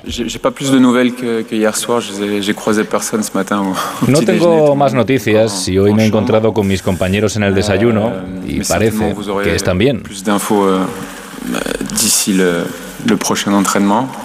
Et, euh, et, concernant le virus, euh, écoutez, on n'est jamais préparé. Uno no está preparado para este tipo de cosas, pero intentamos superarlo de la mejor manera posible.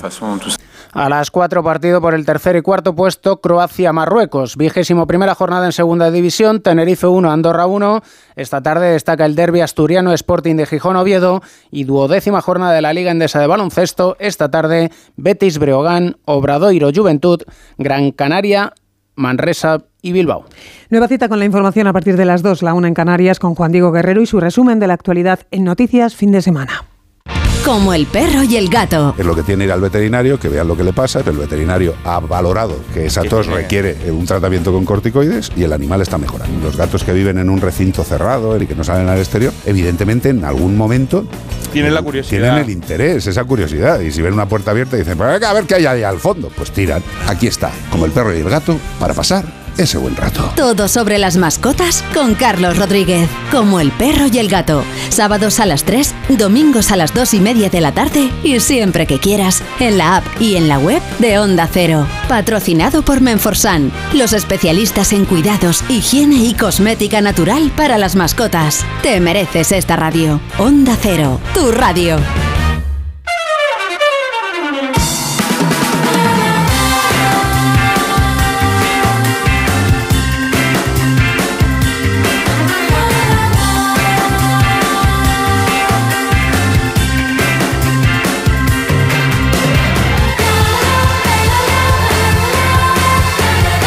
Onda Cero, Gente Viajera, Carlas Lamelo.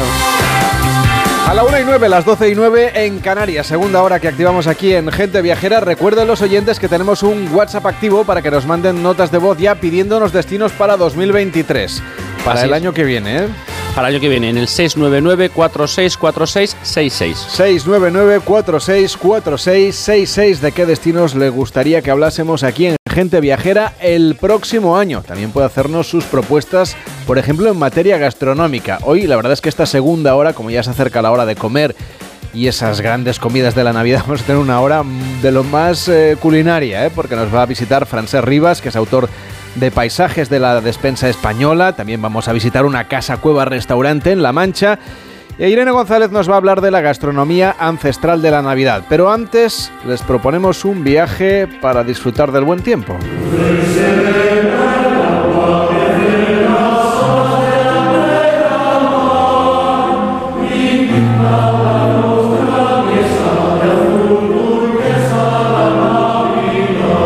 Desafiando a la Navidad, nos vamos a la costa, viajamos a la Costa Blanca y al son de las habaneras, supongo que ya lo han adivinado exactamente, nos vamos a Torrevieja, un destino que nos encanta los 365 días del año y no solamente por el buen tiempo, por el clima.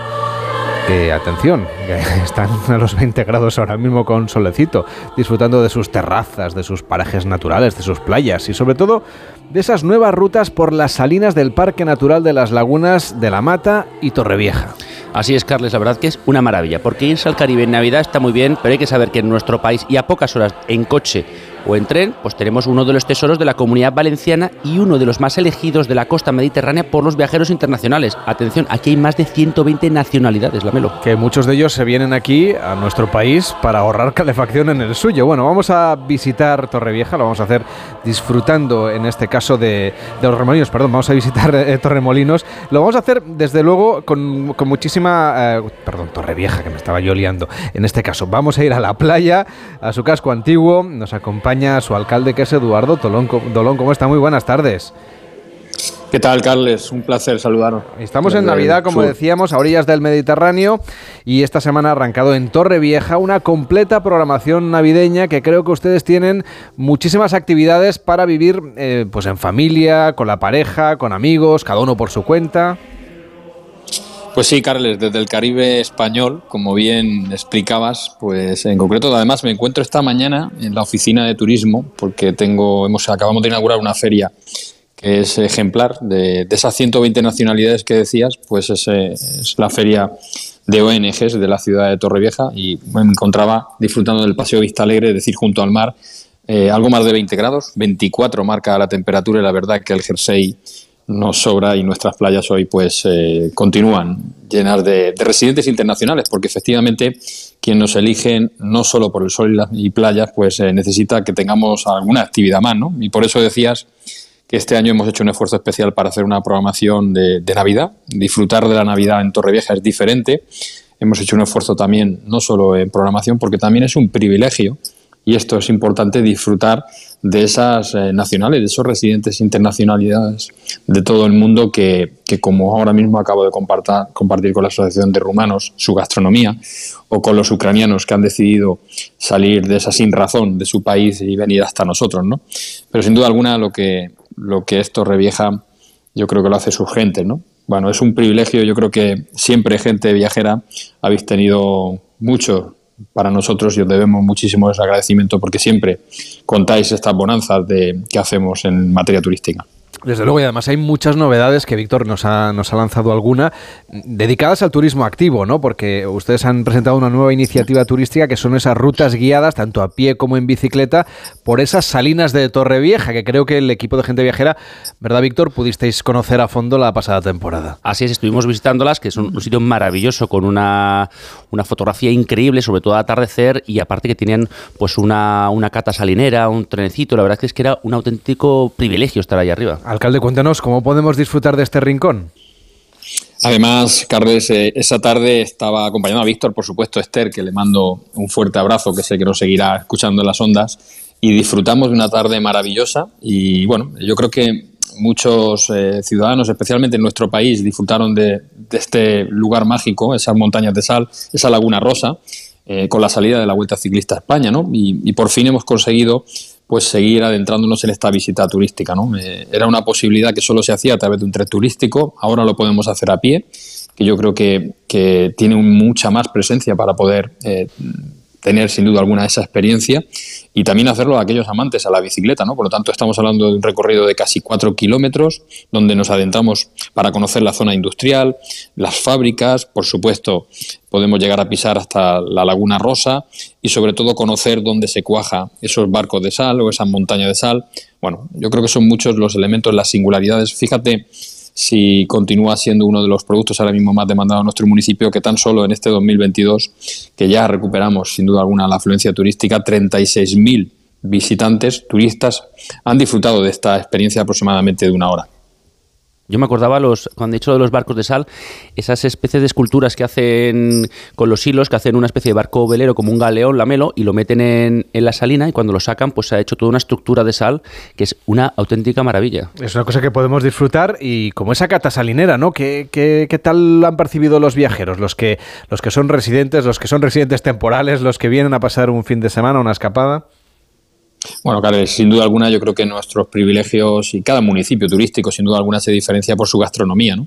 Nosotros intentamos efectivamente que, disfruten de esas experiencias, como puede ser esto que estábamos comentando, pues hacerlo con, esa gastronomía típica. ¿no? Si la sal que produce nuestras salinas ha sido, bueno, nada más y nada menos que lo que se ha utilizado en infinidad, en multitud de años para, para hacer los salazones, pues no puede haber una experiencia, y en este caso, pues Víctor y todo el equipo de gente viajera lo pudieron comprobar, ¿no? Amenizada en este sentido, pues con un vino típico generado en, la, en el Parque Natural, el Parque Natural de las Lagunas de la Mata, y esos salazones que es algo muy, muy específico. Es más, no solo tienes esa oportunidad de degustarlo, sino nos cuentan, nos explican, nos hacen una demostración de cómo se consiguen, con lo cual yo creo que es la mejor forma para que todo el mundo pueda entender cuál es el uso actual, pero sobre todo esa gastronomía riquísima que se genera de la misma. Y señor Dolón, ¿hay gente en la playa estos días? Hay gente en las playas y de hecho hoy mismo, esta mañana he paseado bien temprano porque me encanta pasear junto al mar y sí, sí, vamos, eh, tenemos, hay que pensar que, con 22, 23, 24 grados los residentes eh, del norte de Europa que están a menos 10 y menos 20 grados, para ellos se encuentran en su verano, ¿no? Y la temperatura del mar todavía sigue siendo muy buena y bueno, esta mañana he visto gente bañándose en las playas del centro de la ciudad de Torrevieja. Supongo que es consciente de la envidia que está levantando ahora mismo entre los oyentes de buena parte de España, que todos se quieren ir eh, de vacaciones, ¿no? Al Caribe español, como usted decía. Ese es el Caribe español. Bueno, yo creo que tenemos el, todo el Mediterráneo español. Hay destinos eh, que efectivamente con, este cambio climático está posibilitando de que, el verano se extienda nosotros, de hecho, mantenemos nuestras playas en perfecto estado de revista hasta prácticamente final de año. Y bueno, como bien avanzabais, pues esos, esos oyentes que van a, deciros qué destinos son importantes para el año que viene o al menos qué visitar, les invitamos para que disfruten de Torrevieja, porque Torrevieja no solo es el sol y las playas en la época estival. Y por cierto, ahora que estamos en las puertas del 2023 y con el nuevo año, pues bueno, van a llegar ese carnaval maravilloso que tienen en Torrevieja, que, que no solo es de interés turístico autonómico, sino que eh, vuelve a las calles, pues tras ese parón de 2021, tienen ganas ya de volver a disfrutar del carnaval sin restricciones y de la gente y de poder estar, bueno, pues disfrutando esas fiestas. Muchísimo, y fíjate si tenemos interés que si todo va bien, en la próxima edición de Fitur, todos los oyentes de Gente Viajera saben que hablamos de la feria más importante en nuestro país, por supuesto, y una más importante de, Europa. Vamos a llevar el carnaval y de hecho estaremos, si todo va bien, en la Plaza Callao, en concreto el miércoles de inauguración de Fitur, haciendo un desfile por las calles del centro de Madrid, porque estamos en estos momentos configurando el expediente de declaración de interés turístico nacional de esta importante fiesta que, iniciamos aproximadamente a final de enero y, trae a la ciudad de Torrevieja durante todo el mes de febrero unos desfiles eh, pues de lo mejor que puede ofrecer el carnaval en, en nuestro país. Es un carnaval también diferente, donde hay aportaciones de esos residentes internacionales y creo que es único y sin duda alguna, pues aquellos oyentes que nos estén escuchando, ese miércoles de inauguración de Fitur, por la tarde, si todo va bien, estaremos en el centro de la capital de España para que lo puedan disfrutar. Una cita en Fitur que tenemos con Torrevieja y su alcalde, Eduardo Long. Gracias por acompañarnos y que vaya muy bien esta Navidad en Torrevieja. Hasta la próxima. Muy buenas tardes. Buenas tardes igualmente y felices fiestas.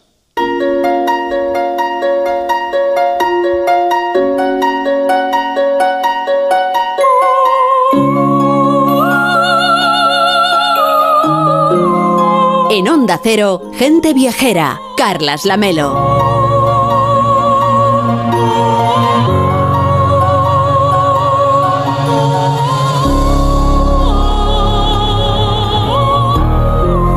Reconozca esta sintonía. Es la cabecera de la serie de televisión norteamericana de White Lotus, que ha cerrado esta semana su exitosa segunda temporada en la plataforma HBO Max.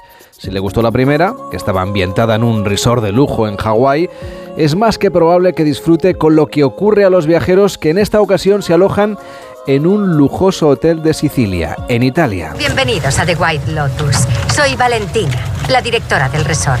Ah. ¿Qué tal la travesía? Todo bellísimo. Sabe, me sorprende bastante que haya venido. ¿Por qué le sorprende? Son muchas horas desde Los Ángeles y ya está mayor, ¿no? En fin, Isabela, que es ella, les acompañará al hotel y les mostrará sus hermosas habitaciones. ¿Les apetece una copa de prosecco? Gracias, bonita. Eres una alegría para la vista. Gracias. Salud. Gracias a la serie podemos conocer Palermo y Noto, disfrutar de las vistas de un palacete con vistas al volcán de, de Lenda, nada más y nada menos, o bañarnos en las aguas del mar Jónico. La serie nos lleva a restaurantes legendarios como la Cambusa, junto a las playas de Giardino Naxos. En el rodaje de esta segunda temporada, el equipo también recorrió no solamente Palermo, donde se encuentra Villa Elena, un palacio del siglo XVII, sino que los viajeros cinéfilos reconocerán también el castelo de Glieschiavi en la ciudad costera de Fiumefredo, donde se rodó también El Padrino. Entre tantos bellos paisajes, seguimos comprobando cómo mucha gente es incapaz de disfrutar de sus vacaciones o de cómo los ricos ven la vida a veces de otra manera. No es el fin del mundo, no es para tanto. Camillo, ya no vemos las noticias. No, ¿no seguís las noticias? No. Yo paso del rollo de las noticias. Es como... Dejadme en paz. Solo pretenden meter miedo. Sí, se dedican a polarizar a la sociedad teniéndonos pegados a su culebrón apocalíptico, o sea... Sí. Y aunque fuese tan horrible como ellos dicen, ¿qué podemos hacer? Ya votamos, Cierto. ya damos dinero. No hay que obsesionarse. ¿Tú fuiste a votar? Di la verdad, anda. Que sí. No importa. Sí voté. ¿O no? Yo creo que no. Lui volando lontano dalla terra. En el hotel en el que se alojan los protagonistas de esta serie eh, es un hotel que en realidad existe, que ustedes pueden reservar si tienen suerte y si tienen un poquito de dinero, porque el equipo de este programa ha tratado de encontrar habitación y hay que esperar bastantes meses para disfrutar de una reserva en el Palacio de San Domenico de la cadena Four Seasons. Este antiguo convento del siglo XIV está en lo alto de un acantilado y cuenta con 111 habitaciones y suites, claro, además de tres restaurantes y una fenomenal piscina infinita. ¿Vas a decirme lo que ocurre? Leí sobre Noto en el Architectural Digest, ¿vale? Y salían fotos de este palazzo. Pensé que se podría visitar, así que les llamé y me dijeron, pueden alquilarlo toda una noche y eso hice. ¿Vamos a dormir aquí? ¿No es buena idea? En fin, iba a esperar a ver si merecía la pena, pero ahora que estamos aquí es lo lógico, ¿no? No he traído mis cosas. No te preocupes, yo traigo de todo. Pasta de dientes, lo que necesites. Oh, Dios, esto es lo más. Aquí se han alojado escritores como Thomas Mann o Truman Capote y rostros de la gran pantalla como Greta Garbo, Ava Gardner, Rita Hayworth, Sofía Loren, Woody Allen o Diane Keaton. Juntos, por cierto, Woody Allen y Diane Keaton. Cuentan que Liz Taylor, embravecida por los celos, aporreó a Richard Barton en este hotel con una mandolina tras una discusión de pareja. Aquella escena inspiró la creación de dos cócteles que se pueden tomar en este hotel y en otros muchos lugares del mundo. El cóctel Celos y Mandolina 23, con vodka Jovi y destilado de ajo rojo y orégano, por si usted se lo quiere preparar en casa. Esta segunda temporada de The White Lotus tiene como eje el pecado de la lujuria y las complejas relaciones de pareja, pero los creadores ya insinúan una tercera temporada, quizá en Asia o en el Índico. Salud por la amistad. Por los viajes, por la buena vida. Salud. Sí. El año que viene a Maldivas. Más bucear, menos pasta. Y si aún no la han visto, pues disfrute de los paisajes del sur de Italia desde la tele con esta serie, The White Lotus. Una pausa en Gente Viajera y a la vuelta vamos a hablar y mucho de gastronomía antes de la Navidad. Gente Viajera, sábados y domingos a las 12 del mediodía, con Carlas Lamelo. Es que esta casa se queda cerrada meses y cuando oyes las noticias te quedas preocupado. Es normal preocuparse, es una segunda vivienda. Pero si verificamos que alguien intenta entrar, podemos avisar a la policía para que actúe e incluso desaloje la casa. Aunque con las cámaras exteriores y los sensores podemos detectarlo antes. Así que tranquila, la casa está cerrada, pero bien protegida. Protege tu hogar frente a robos y ocupaciones con la alarma de Securitas Direct. Llama ahora al 900-272-272. Sonora es la puerta a todo un universo de entretenimiento en audio.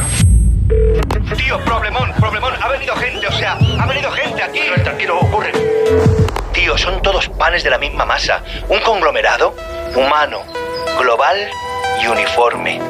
La mochufa. La mochufa, la mochufa. Me gusta el nombre. Bueno, será lo único de ellos que te vaya a gustar. Son unos malnacidos, tío. Unos asquerosos. Los Asquerosos, de Santiago Lorenzo. Sí, señor. La mochufada pura. Descarga la aplicación y escucha todo su catálogo por 4,99 euros al mes o 39,99 al año. Sonora. Gente que escucha.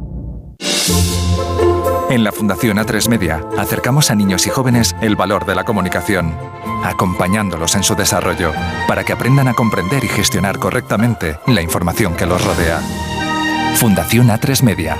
Hagamos juntos una sociedad más crítica y libre. Al norte de la provincia de Teruel se encuentra la comarca del Bajo Martín. El carácter acogedor de su gente, su historia, monumentos y sus espacios naturales invitan a ser un destino turístico preferente. Comarca del Bajo Martín, un lugar para sentir. El camino camino que lleva a Belén lo voy haciendo mientras como jamón los pastorcillos me lo quieren robar y yo les digo que solo han de llamar al 984 1028 o en tu.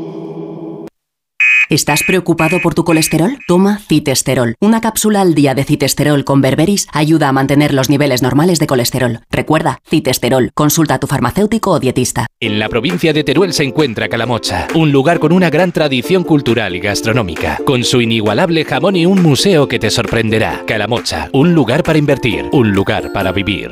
Eh, ¿Esto está funcionando ya? Sí. Ah, vale. Hola, Teresita. Ya puedo mandarte los audios que tanto te gustan. Estarás contenta, ¿no? Como tú querías. Dime si el fin de semana vas a venir al pueblo. En Telefónica acercamos toda nuestra tecnología para que el 83% de la población disfrute del 5G y así todos tengamos más oportunidades. Telefónica, cuanto más cerca estemos, más lejos llegaremos. Las noticias recientes nos dan pocas alegrías. Aún así, debemos disfrutar de la vida. ¿Ansiomet te puede ayudar? Ansiomet con Crocus Atibus mantiene tu ánimo positivo. Ansiomet de Pharma OTC.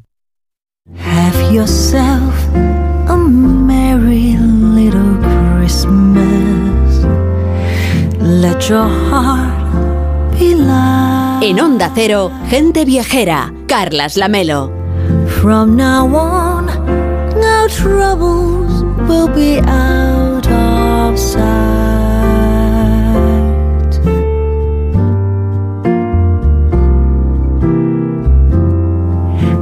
yourself a merry little Christmas. Hoy recorremos parte de nuestra geografía a través de su ancestral gastronomía navideña. Hablamos de recetas, de manjares de los de toda la vida, de los de nuestra infancia, de los que desde siempre hemos degustado en la casa familiar, claro. Quedan una semana solamente para la Nochebuena. A través de seis comunidades autónomas, Irene González nos va a llevar a las mesas navideñas que reúnen a la familia y amigos en torno a unos platos ancestrales y esperados por los comensales durante todo el año. Venga, que queda una semana para Navidad. Vayamos cristianos,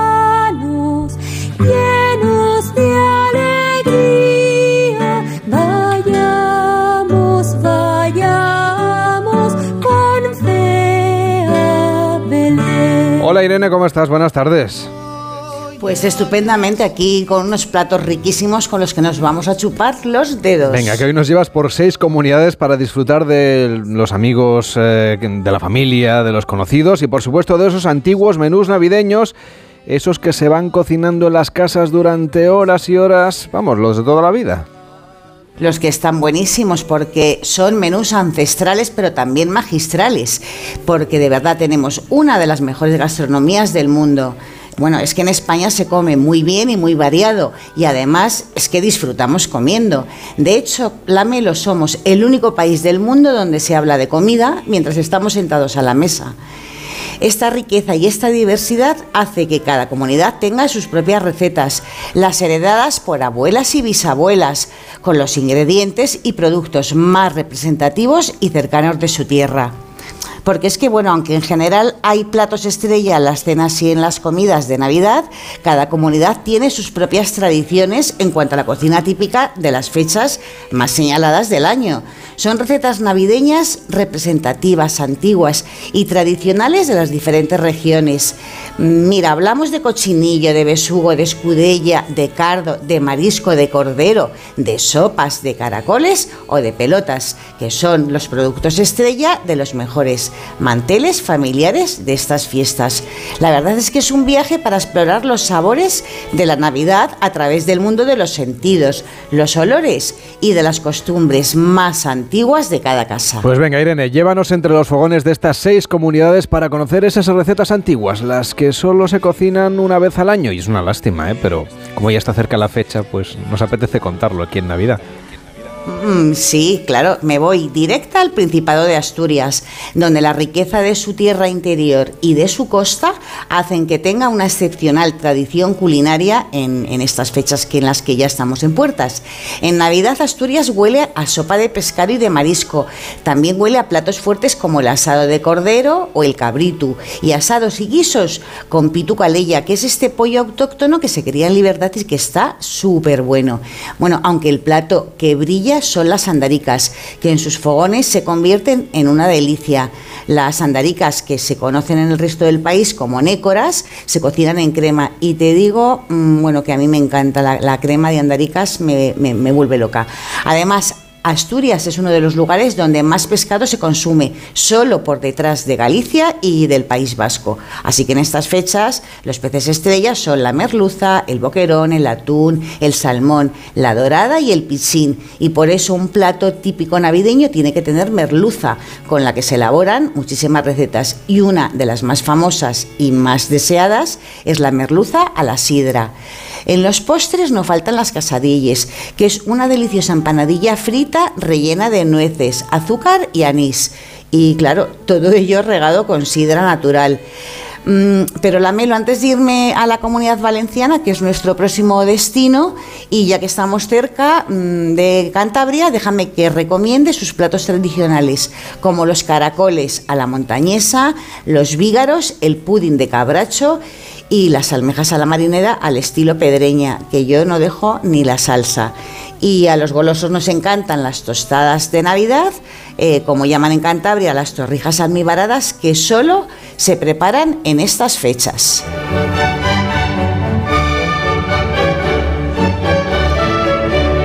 Pues está buenísimo, claro que sí. Pero ahora doblamos el mapa y nos vamos a la comunidad valenciana. Cuéntanos qué tienen para comer los viajeros que estén por Alicante, por Valencia, por Castellón en las próximas semanas. Bueno, en la próxima semana, de hecho, que ya será Navidad del próximo sábado, el 24. Pues ya mismito tienen que disfrutar si están por Alicante, por Valencia, por Castellón, una cena ancestral que a mí me encanta y no conocía, ¿eh? la conocí hace años y me sorprendió mucho. Es el puchero de pelotas. Es una sopa que está llena de unas grandes albóndigas, parecida a unas albóndigas, que están hechas con magro de cerdo, de ternera, llevan huevo, perejil y piñones. Es un plato mm, riquísimo y es muy gracioso porque los comensales se pelean por, por bueno, pues porque les pongan más, ¿no? Eh, porque son complicadillas de elaborar por las muchas horas de cocción a fuego muy lento. En esta comunidad, eh, y sobre todo en Alicante, no se concibe la Navidad, la melo, sin el turrón, tanto el duro, que es el de Alicante, como el blando, que es el de Gijona. Y son verdaderos bocados gourmet de los que yo pues doy buena cuenta. Y otra de mis pasiones alicantinas en estas fechas son las uvas de mesa del Vinalopó, que tienen denominación de origen protegida. Eh, eh, son las más ricas las que se usan para las famosas 12 campanadas, que también ya va quedando menos, y que son mimadas durante todo el año y cultivadas en bolsitas de papel racimo a racimo. Eh, a mí me encanta cuando voy por la carretera del Bajo Vinalopó y verlas tan perfectas y tan cuidadas. Así que desde luego recomiendo a nuestros oyentes que las busquen y las compren, porque son deliciosas y no mucho más caras. Y lo mismo en la zona que la Granada Mollar de Elche, eh, que también tiene denominación de origen protegida y que son muy valoradas en todo el mundo. Por favor, que las busquen, las compren y las disfruten. Y otra delicia alicantina que está mm, concretamente en Aspe es el mejor panetone del mundo que elabora el pastelero Raúl Asencio, que ha ganado varios años el Campeonato Mundial de Panetones. Y bueno, mm, Raúl Asencio es la séptima generación de una saga de confiteros que se remonta nada más y nada menos a 1758, cuando sus antepasados eh, les dieron el título de maestros confiteros, eh, el gremio de mestres sucres de Valencia. Y además estuvo aquí hace unos días en Gente Viajera, estuvimos hablando con él de los panetones de este año, pero ahora dejamos atrás la comunidad valenciana y para irnos a otro rincón de España. A ver, ¿dónde nos llevas para saborear estos menús de Navidad? Pues mira, me voy directita a Aragón. Donde desde hace siglos la estrella de las fiestas es el cardo navideño. El cardo mm, es parte de su patrimonio, mm, lo aderezan muy rico con besamel, con frutos secos, con almejas o con jamón. Y bueno, y en toda la región, desde hace muchísimos años, el jamón de Teruel, que es delicioso, es el más deseado. Y otro producto excelente en estas fiestas, que no falta en, en muchas mesas, es el ternasco de Aragón asado.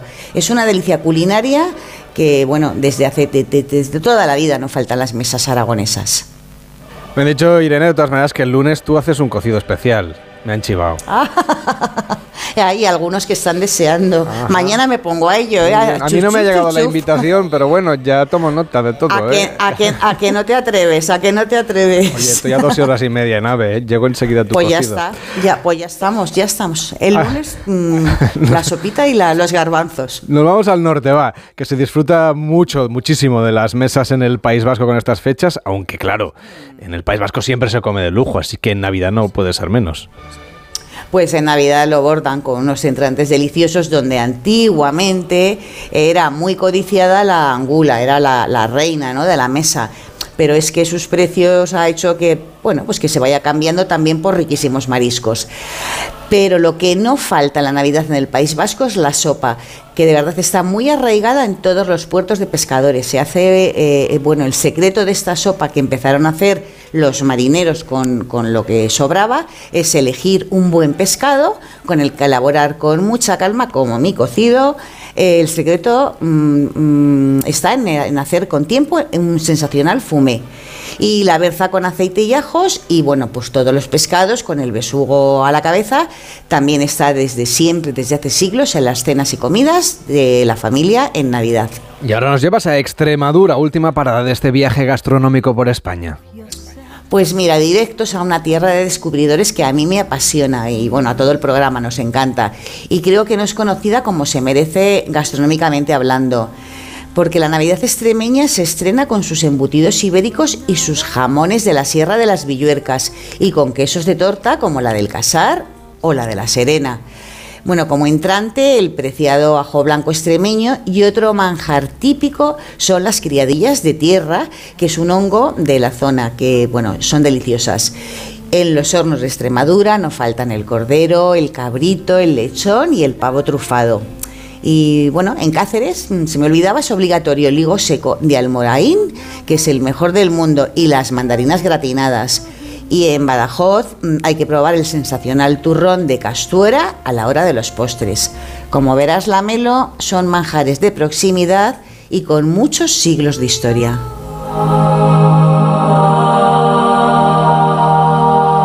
Irene, estoy echando la cuenta, me falta una comunidad. A ver dónde acabamos. Pues acabamos en Cataluña, donde la comida de Navidad es una, bueno, es una eh, la costumbre hacer la comida más que la cena de Nochebuena y sobre todo la del día siguiente, la del día 26, que es San Esteban. En Cataluña el plato indispensable el día de Navidad es la escudella y cart, la olla, con la famosa sopa de, de galets. Y el secreto de los cocineros está en seleccionar la mejor materia prima para el caldo y unas 4 o 5 horas de cocción. Y como te decía antes, los canelones de San Esteban, tradicionales el 26 de diciembre. Y fíjate si ya eran modernos en tiempos que el origen desde antiguo de los canelones de San Esteban fue la comida de, la cocina de aprovechamiento. Eh, aprovechaban todos los ingredientes que habían sobrado de la comida de Navidad y hacían esta excelente, este excelente plato. Y claro, todas estas recetas, la Melo, pues no, no les pueden faltar los vinos del Penedés, del Priorato y, como no, el cava. Pues nada, un recorrido cargado de tradición, de recetas antiguas, donde las familias y los amigos, pues claro, sacamos la mejor vajilla, mm, la mejor compañía, la mejor música y vamos a disfrutar de la Navidad. Que tengas una feliz Navidad, Irene. Nos saludamos el próximo año ya, me parece. Yo creo que el lunes en el cocido, ¿no? Ah, mm, esto Víctor. Víctor, tú estás por ahí, ¿no? Me Yo sí, parece que te vas eso- a Madrid, tú no a saborear el yo. cocido. Sí, yo sí, me sí. tengo que quedar aquí en Barcelona. Es que tardas dos horitas de nada. Sí, pero tengo algo el lunes. Te que espero. Me llevo Bueno. la cuchara de palo, ¿eh? A ver, Víctor come, como Víctor come ¡Qué por miedo! dos, como Víctor come por dos, ya se come mi parte, mi ración. Irene, cuídate mucho, hasta la próxima. Un abrazo grande, adiós, adiós.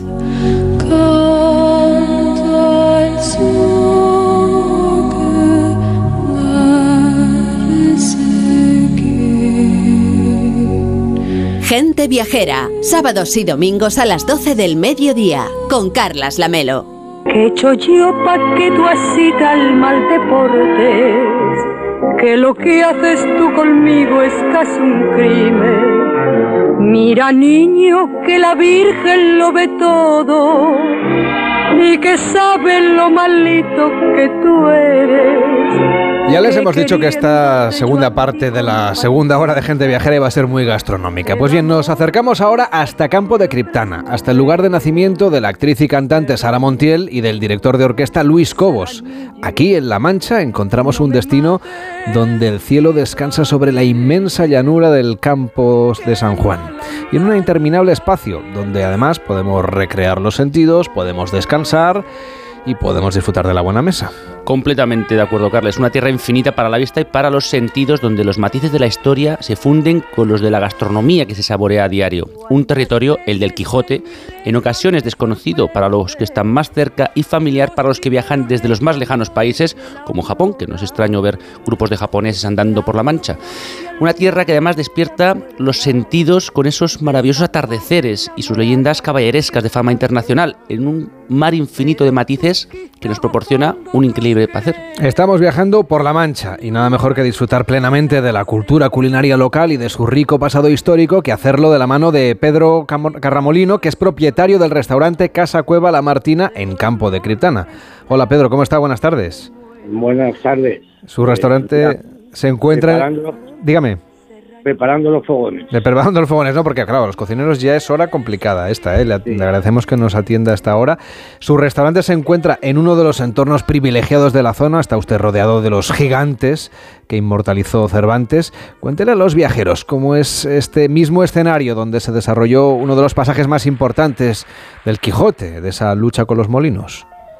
Pues como tú estás diciendo, la famosa batalla de, del Quijote con los molinos. Estamos ubicados justo a 25 30 metros del molino del Quimera.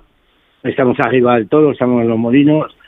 Eh, tenemos una cueva del siglo XIII, catalogada por patrimonio, que se utilizaban, antiguamente se util- fueron los primeros moradores que habitaron Campo de Cristana, empezaron a vivir de las cuevas eran no eran no eran graneros ni almacenes eran viviendas.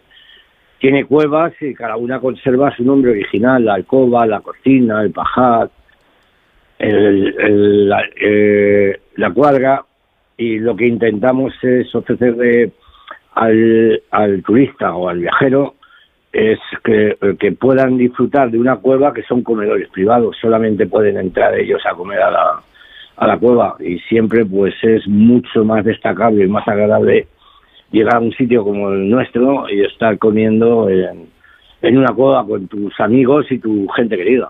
La verdad que es un auténtico lujo, Lamelo. Yo me acuerdo de estar ahí arriba con, con Irene González en primavera, en, el atardecer, y estaban esos molinos rodeados de un mar de, de margaritas precioso con una luz espectacular y a los pies, como dice, como dice Pedro, está su restaurante. Pero cuéntenos, Pedro, en ese escenario tan maravilloso, eh, ¿qué platos podemos degustar para, para también reconfortar el estómago? Bueno, pues hemos intentado eh, adaptar muchos Parece que hemos perdido la conexión con La Mancha, donde estábamos eh, conociendo la carta de este restaurante, de este restaurante Casa Cueva de la Martina en Campo de Criptana. Estábamos charlando con Pedro Carramolino, a quien también queremos preguntarle sobre cómo es la mesa navideña en La Mancha, para que nos cuente a ver cuáles son las recetas habituales o los platos que nos podemos encontrar en este rincón de nuestro país. Eh, señor Carramolino, además de lo que es la oferta tradicional que ustedes ofrecen a los viajeros en cualquier época del año, ahora que estamos a las puertas de la Navidad, ¿cómo es la mesa navideña en La Mancha? Bueno, la mesa navideña de La Mancha es pues prácticamente como en todos sitios. La gente busca eh, marisco, mucho cordero asado, pero nosotros le hemos dado un golpe de tuerca y hemos querido apostar por platos tradicionales y, y, perdi- ahora que estamos en época de caza, perdices escabechadas o conejos, hemos intentado darle, fomentar también nuestro, nuestros productos y nuestros platos tradicionales. Y en Navidad, por ejemplo, por ahí, ¿qué es lo que come la gente? Aunque sea en las casas, aunque no sean unos restaurantes. Pues en, la en las casas se come eh, como decía nuestra compañera antes, se come mucha sopa, se come mucho marisco, se come mucho cordero de chal, aquí el cordero de chal es, y pescado, besugo, eh, bueno, besugo está un poco intocable.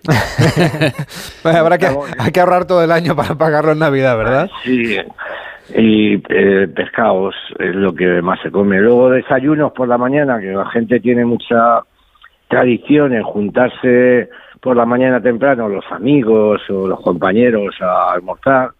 Aquí se llama almuerzo, el almuerzo sabemos que es la comida, es el desayuno.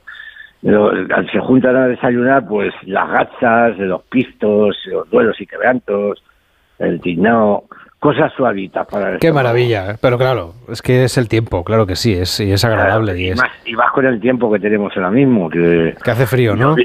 hace frío, lloviendo, apetece mucho eh, rescatar esos platos y ponerlos encima de un buen mantel. Pues nos está haciendo usted la boca agua, así que le dejamos que vuelva usted a los pucheros, que sabemos que es mala hora, ahora faltan 14 minutos para las 2, la una en Canarias. Pedro Carramolino, propietario del restaurante Casa Cueva La Martina, en Campo de Criptana. Gracias por acompañarnos y felices fiestas. Hasta la próxima.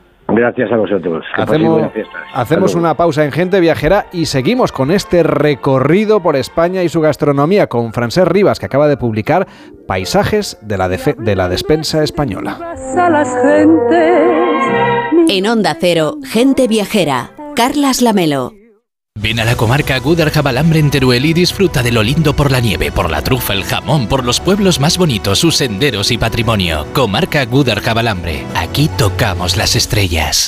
Con el frío es fundamental cuidar de nuestros huesos. Ahora con Flexium puedes. Flexium con manganeso ayuda al mantenimiento de los huesos. Flexium, consulte a su farmacéutico o dietista. Esta Navidad, ¿cuál es tu deseo? En España, el 68% de las personas mayores pasarán las fiestas solas. Como tú, ellas también tienen un deseo. Volver a disfrutar de la Navidad en compañía. Entre todos, podemos hacerlo posible. Contamos contigo. Entra en amigosdelosmayores.org y descubre cómo. Es que esta casa se queda cerrada meses y cuando oyes las noticias te quedas preocupado. Es normal preocuparse, es una segunda vivienda. Pero si verificamos que alguien intenta entrar, podemos avisar a la policía para que actúe e incluso desaloje la casa. Aunque con las cámaras exteriores y los sensores podemos detectarlo antes. Así que tranquila, la casa está cerrada, pero bien protegida.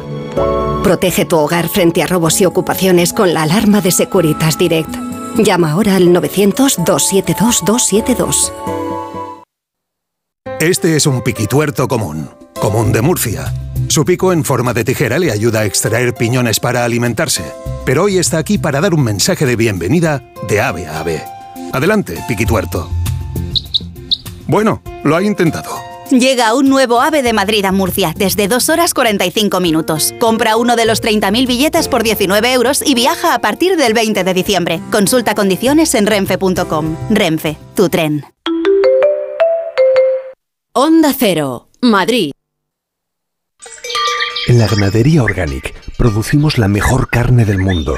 Hacemos cría ecológica de las razas Angus y Wagyu, 100% sostenible. Nuestra carne es extremadamente tierna y jugosa. Va del campo a tu casa, sin intermediarios, a un precio justo. Si pruebas Organic, solo comerás Organic. Nosotros te la llevamos gratis a tu casa. Haz tu pedido en el 910-2010, 910-2010 o carneorganic.com. Organic, la mejor carne del mundo.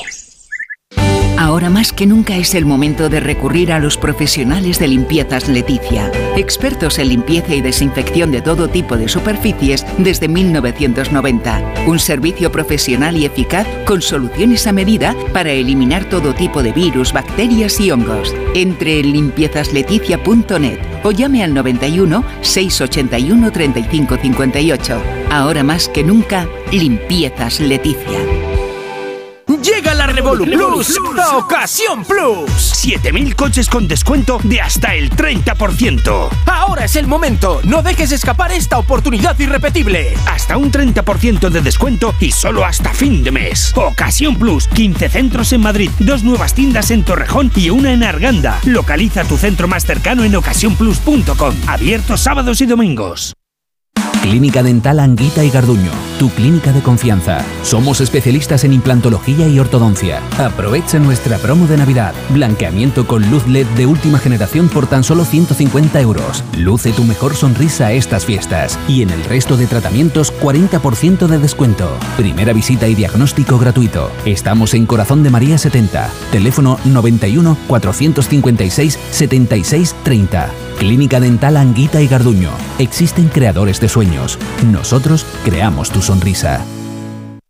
Solucionesconhipoteca.com. Préstamos desde 10.000 hasta 3 millones de euros. ¿Necesita liquidez? ¿Necesita dinero hasta la venta de su casa? ¿Necesita un préstamo para cancelar deudas o un embargo? Solucionesconhipoteca.com. 91 639 9407. Préstamos desde 10.000 hasta 3 millones de euros. Solucionesconhipoteca.com. Grupo Eneas.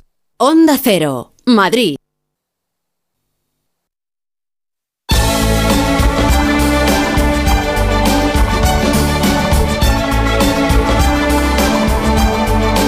Gente Viajera, el programa de viajes de Onda Cero con Carlas Lamelo.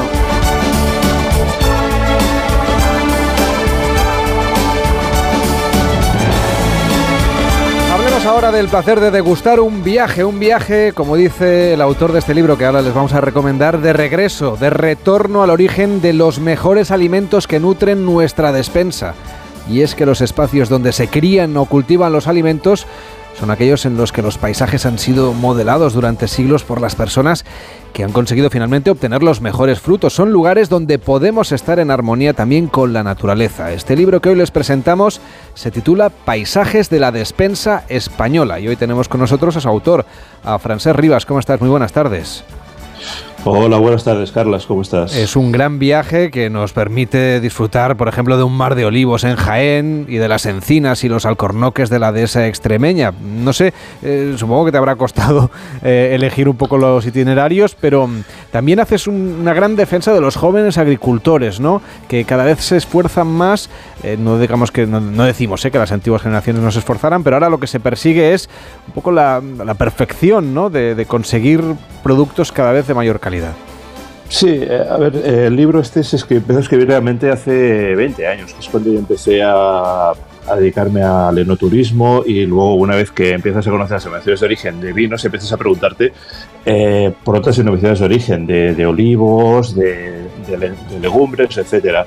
Y bueno, mm, al final pues acaba saliendo libros pues como este de paisajes. Y sí, efectivamente, de lo mucho que hay por elegir, yo he elegido 30, 30 rutas posibles o 30 paisajes, pero realmente se pueden hacer eh, cientos. Y sí me interesaba también eh, destacar sobre todo el, el cierto retorno de, la- de los jóvenes agricultores que, que quieren un producto de, de la máxima calidad, incluso recuperar especies, variedades que están poco olvidadas.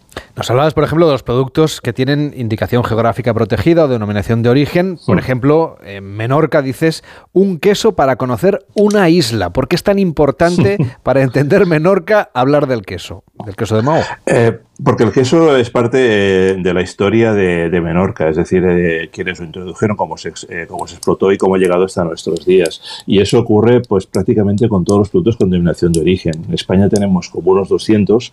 Eh, mm, no es que sea imprescindible que todos los productos de calidad tengan denominación de origen, pero sí son una guía eh, para, para orientarte y para empezar a conocer, digamos, la riqueza de nuestra despensa. Luego cada comunidad autónoma pues tiene sus menciones de calidad eh, que intentan llegar a un mayor detalle. Y con todo, y así, seguramente nos faltan un montón de productos de, de ámbito local, algunos a veces a punto de desaparecer, eh, que enriquecen pues mucho más nuestra despensa y que a veces pues, no llegamos a conocer en muchos casos. Que a menos que viajes al determinado sitio, claro. Efectivamente, hablando de queso, en el caso de La Mancha, de donde venimos ahora mismo, dices el queso Sí. más imitado. Y también nos trazas una ruta para conocer esas queserías que muchas de ellas siguen todavía con, con maneras de hacer muy ancestrales, ¿no? Muy originarias. Sí, porque es que además, eh, a ver, el queso, de, el queso manchego, como otros productos, los pimientos de padrón, por ejemplo, eh, están, bueno, han sido o, perjudicados o, digamos, desnaturalizados por, imitaciones de todo tipo y color. Entonces, eh, un verdadero queso manchego con todos sus sellos de calidad a veces es difícil de encontrar. Y sí, y en La Mancha hay una serie de, marcas de una serie de queserías que conviene conocer. Muchas son marcas no conocidas eh, por, el, por, el, gran público, pero que elaboran unos quesos eh, un verdadero manchego no tiene nada que ver con lo que vendemos con quesos envejecidos tipo manchego por ahí. Y entonces, bueno, conocerlas, eh, Castilla es otra forma de conocer Castilla-La Mancha, que además es un territorio que te permite rutas muy, muy extensas y, y relativamente rápidas por la calidad de sus carreteras, ya sea para visitar queserías o, bodegas, por ejemplo.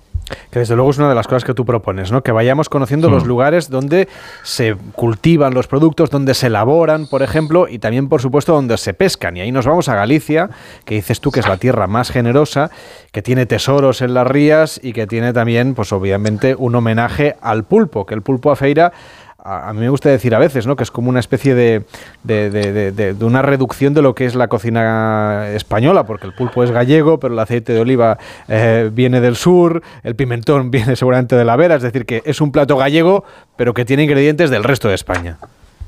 Correcto, sí, sí, es un plato, puede ser un plato tan nacional como lo es la paella, de mm. hecho, eh, porque tiene eso, ingredientes muy variados, eh, propios de Galicia y del resto de, España y, y y, hay una síntesis efectivamente de lo que tú decías, de Extremadura, de Galicia, de las patatas de Castilla o de la misma Galicia y del aceite que también puede ser gallego de cualquier otra región de España. Entonces, bueno, eso sí se nota. Hombre, la riqueza del Cantábrico en cuanto a pesca y marisco, pues, ¿qué, vamos a hablar?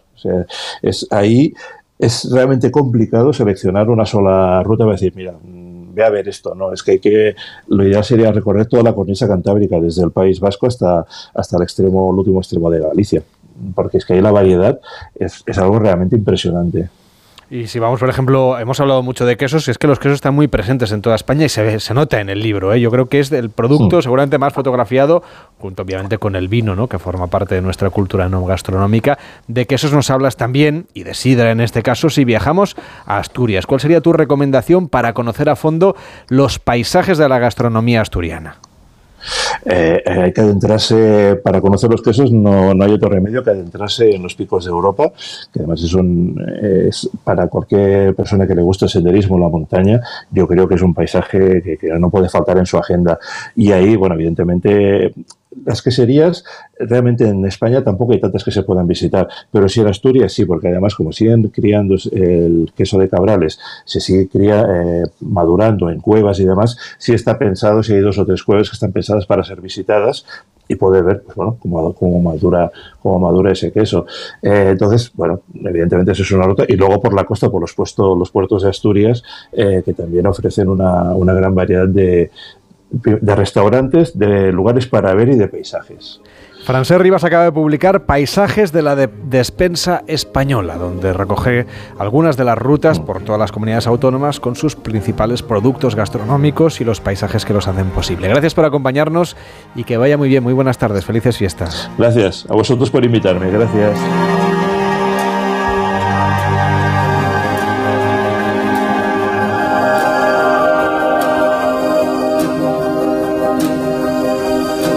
Nos subimos a bordo de un exclusivo ferry con los personajes Tyler y Margot, que se dirigen hacia una isla remota en los Estados Unidos donde el aclamado chef Julian Slovic que interpreta a Ralph Fiennes, se ha creado uno de los restaurantes allí más exclusivos a nivel internacional. Se llama Hawthorne.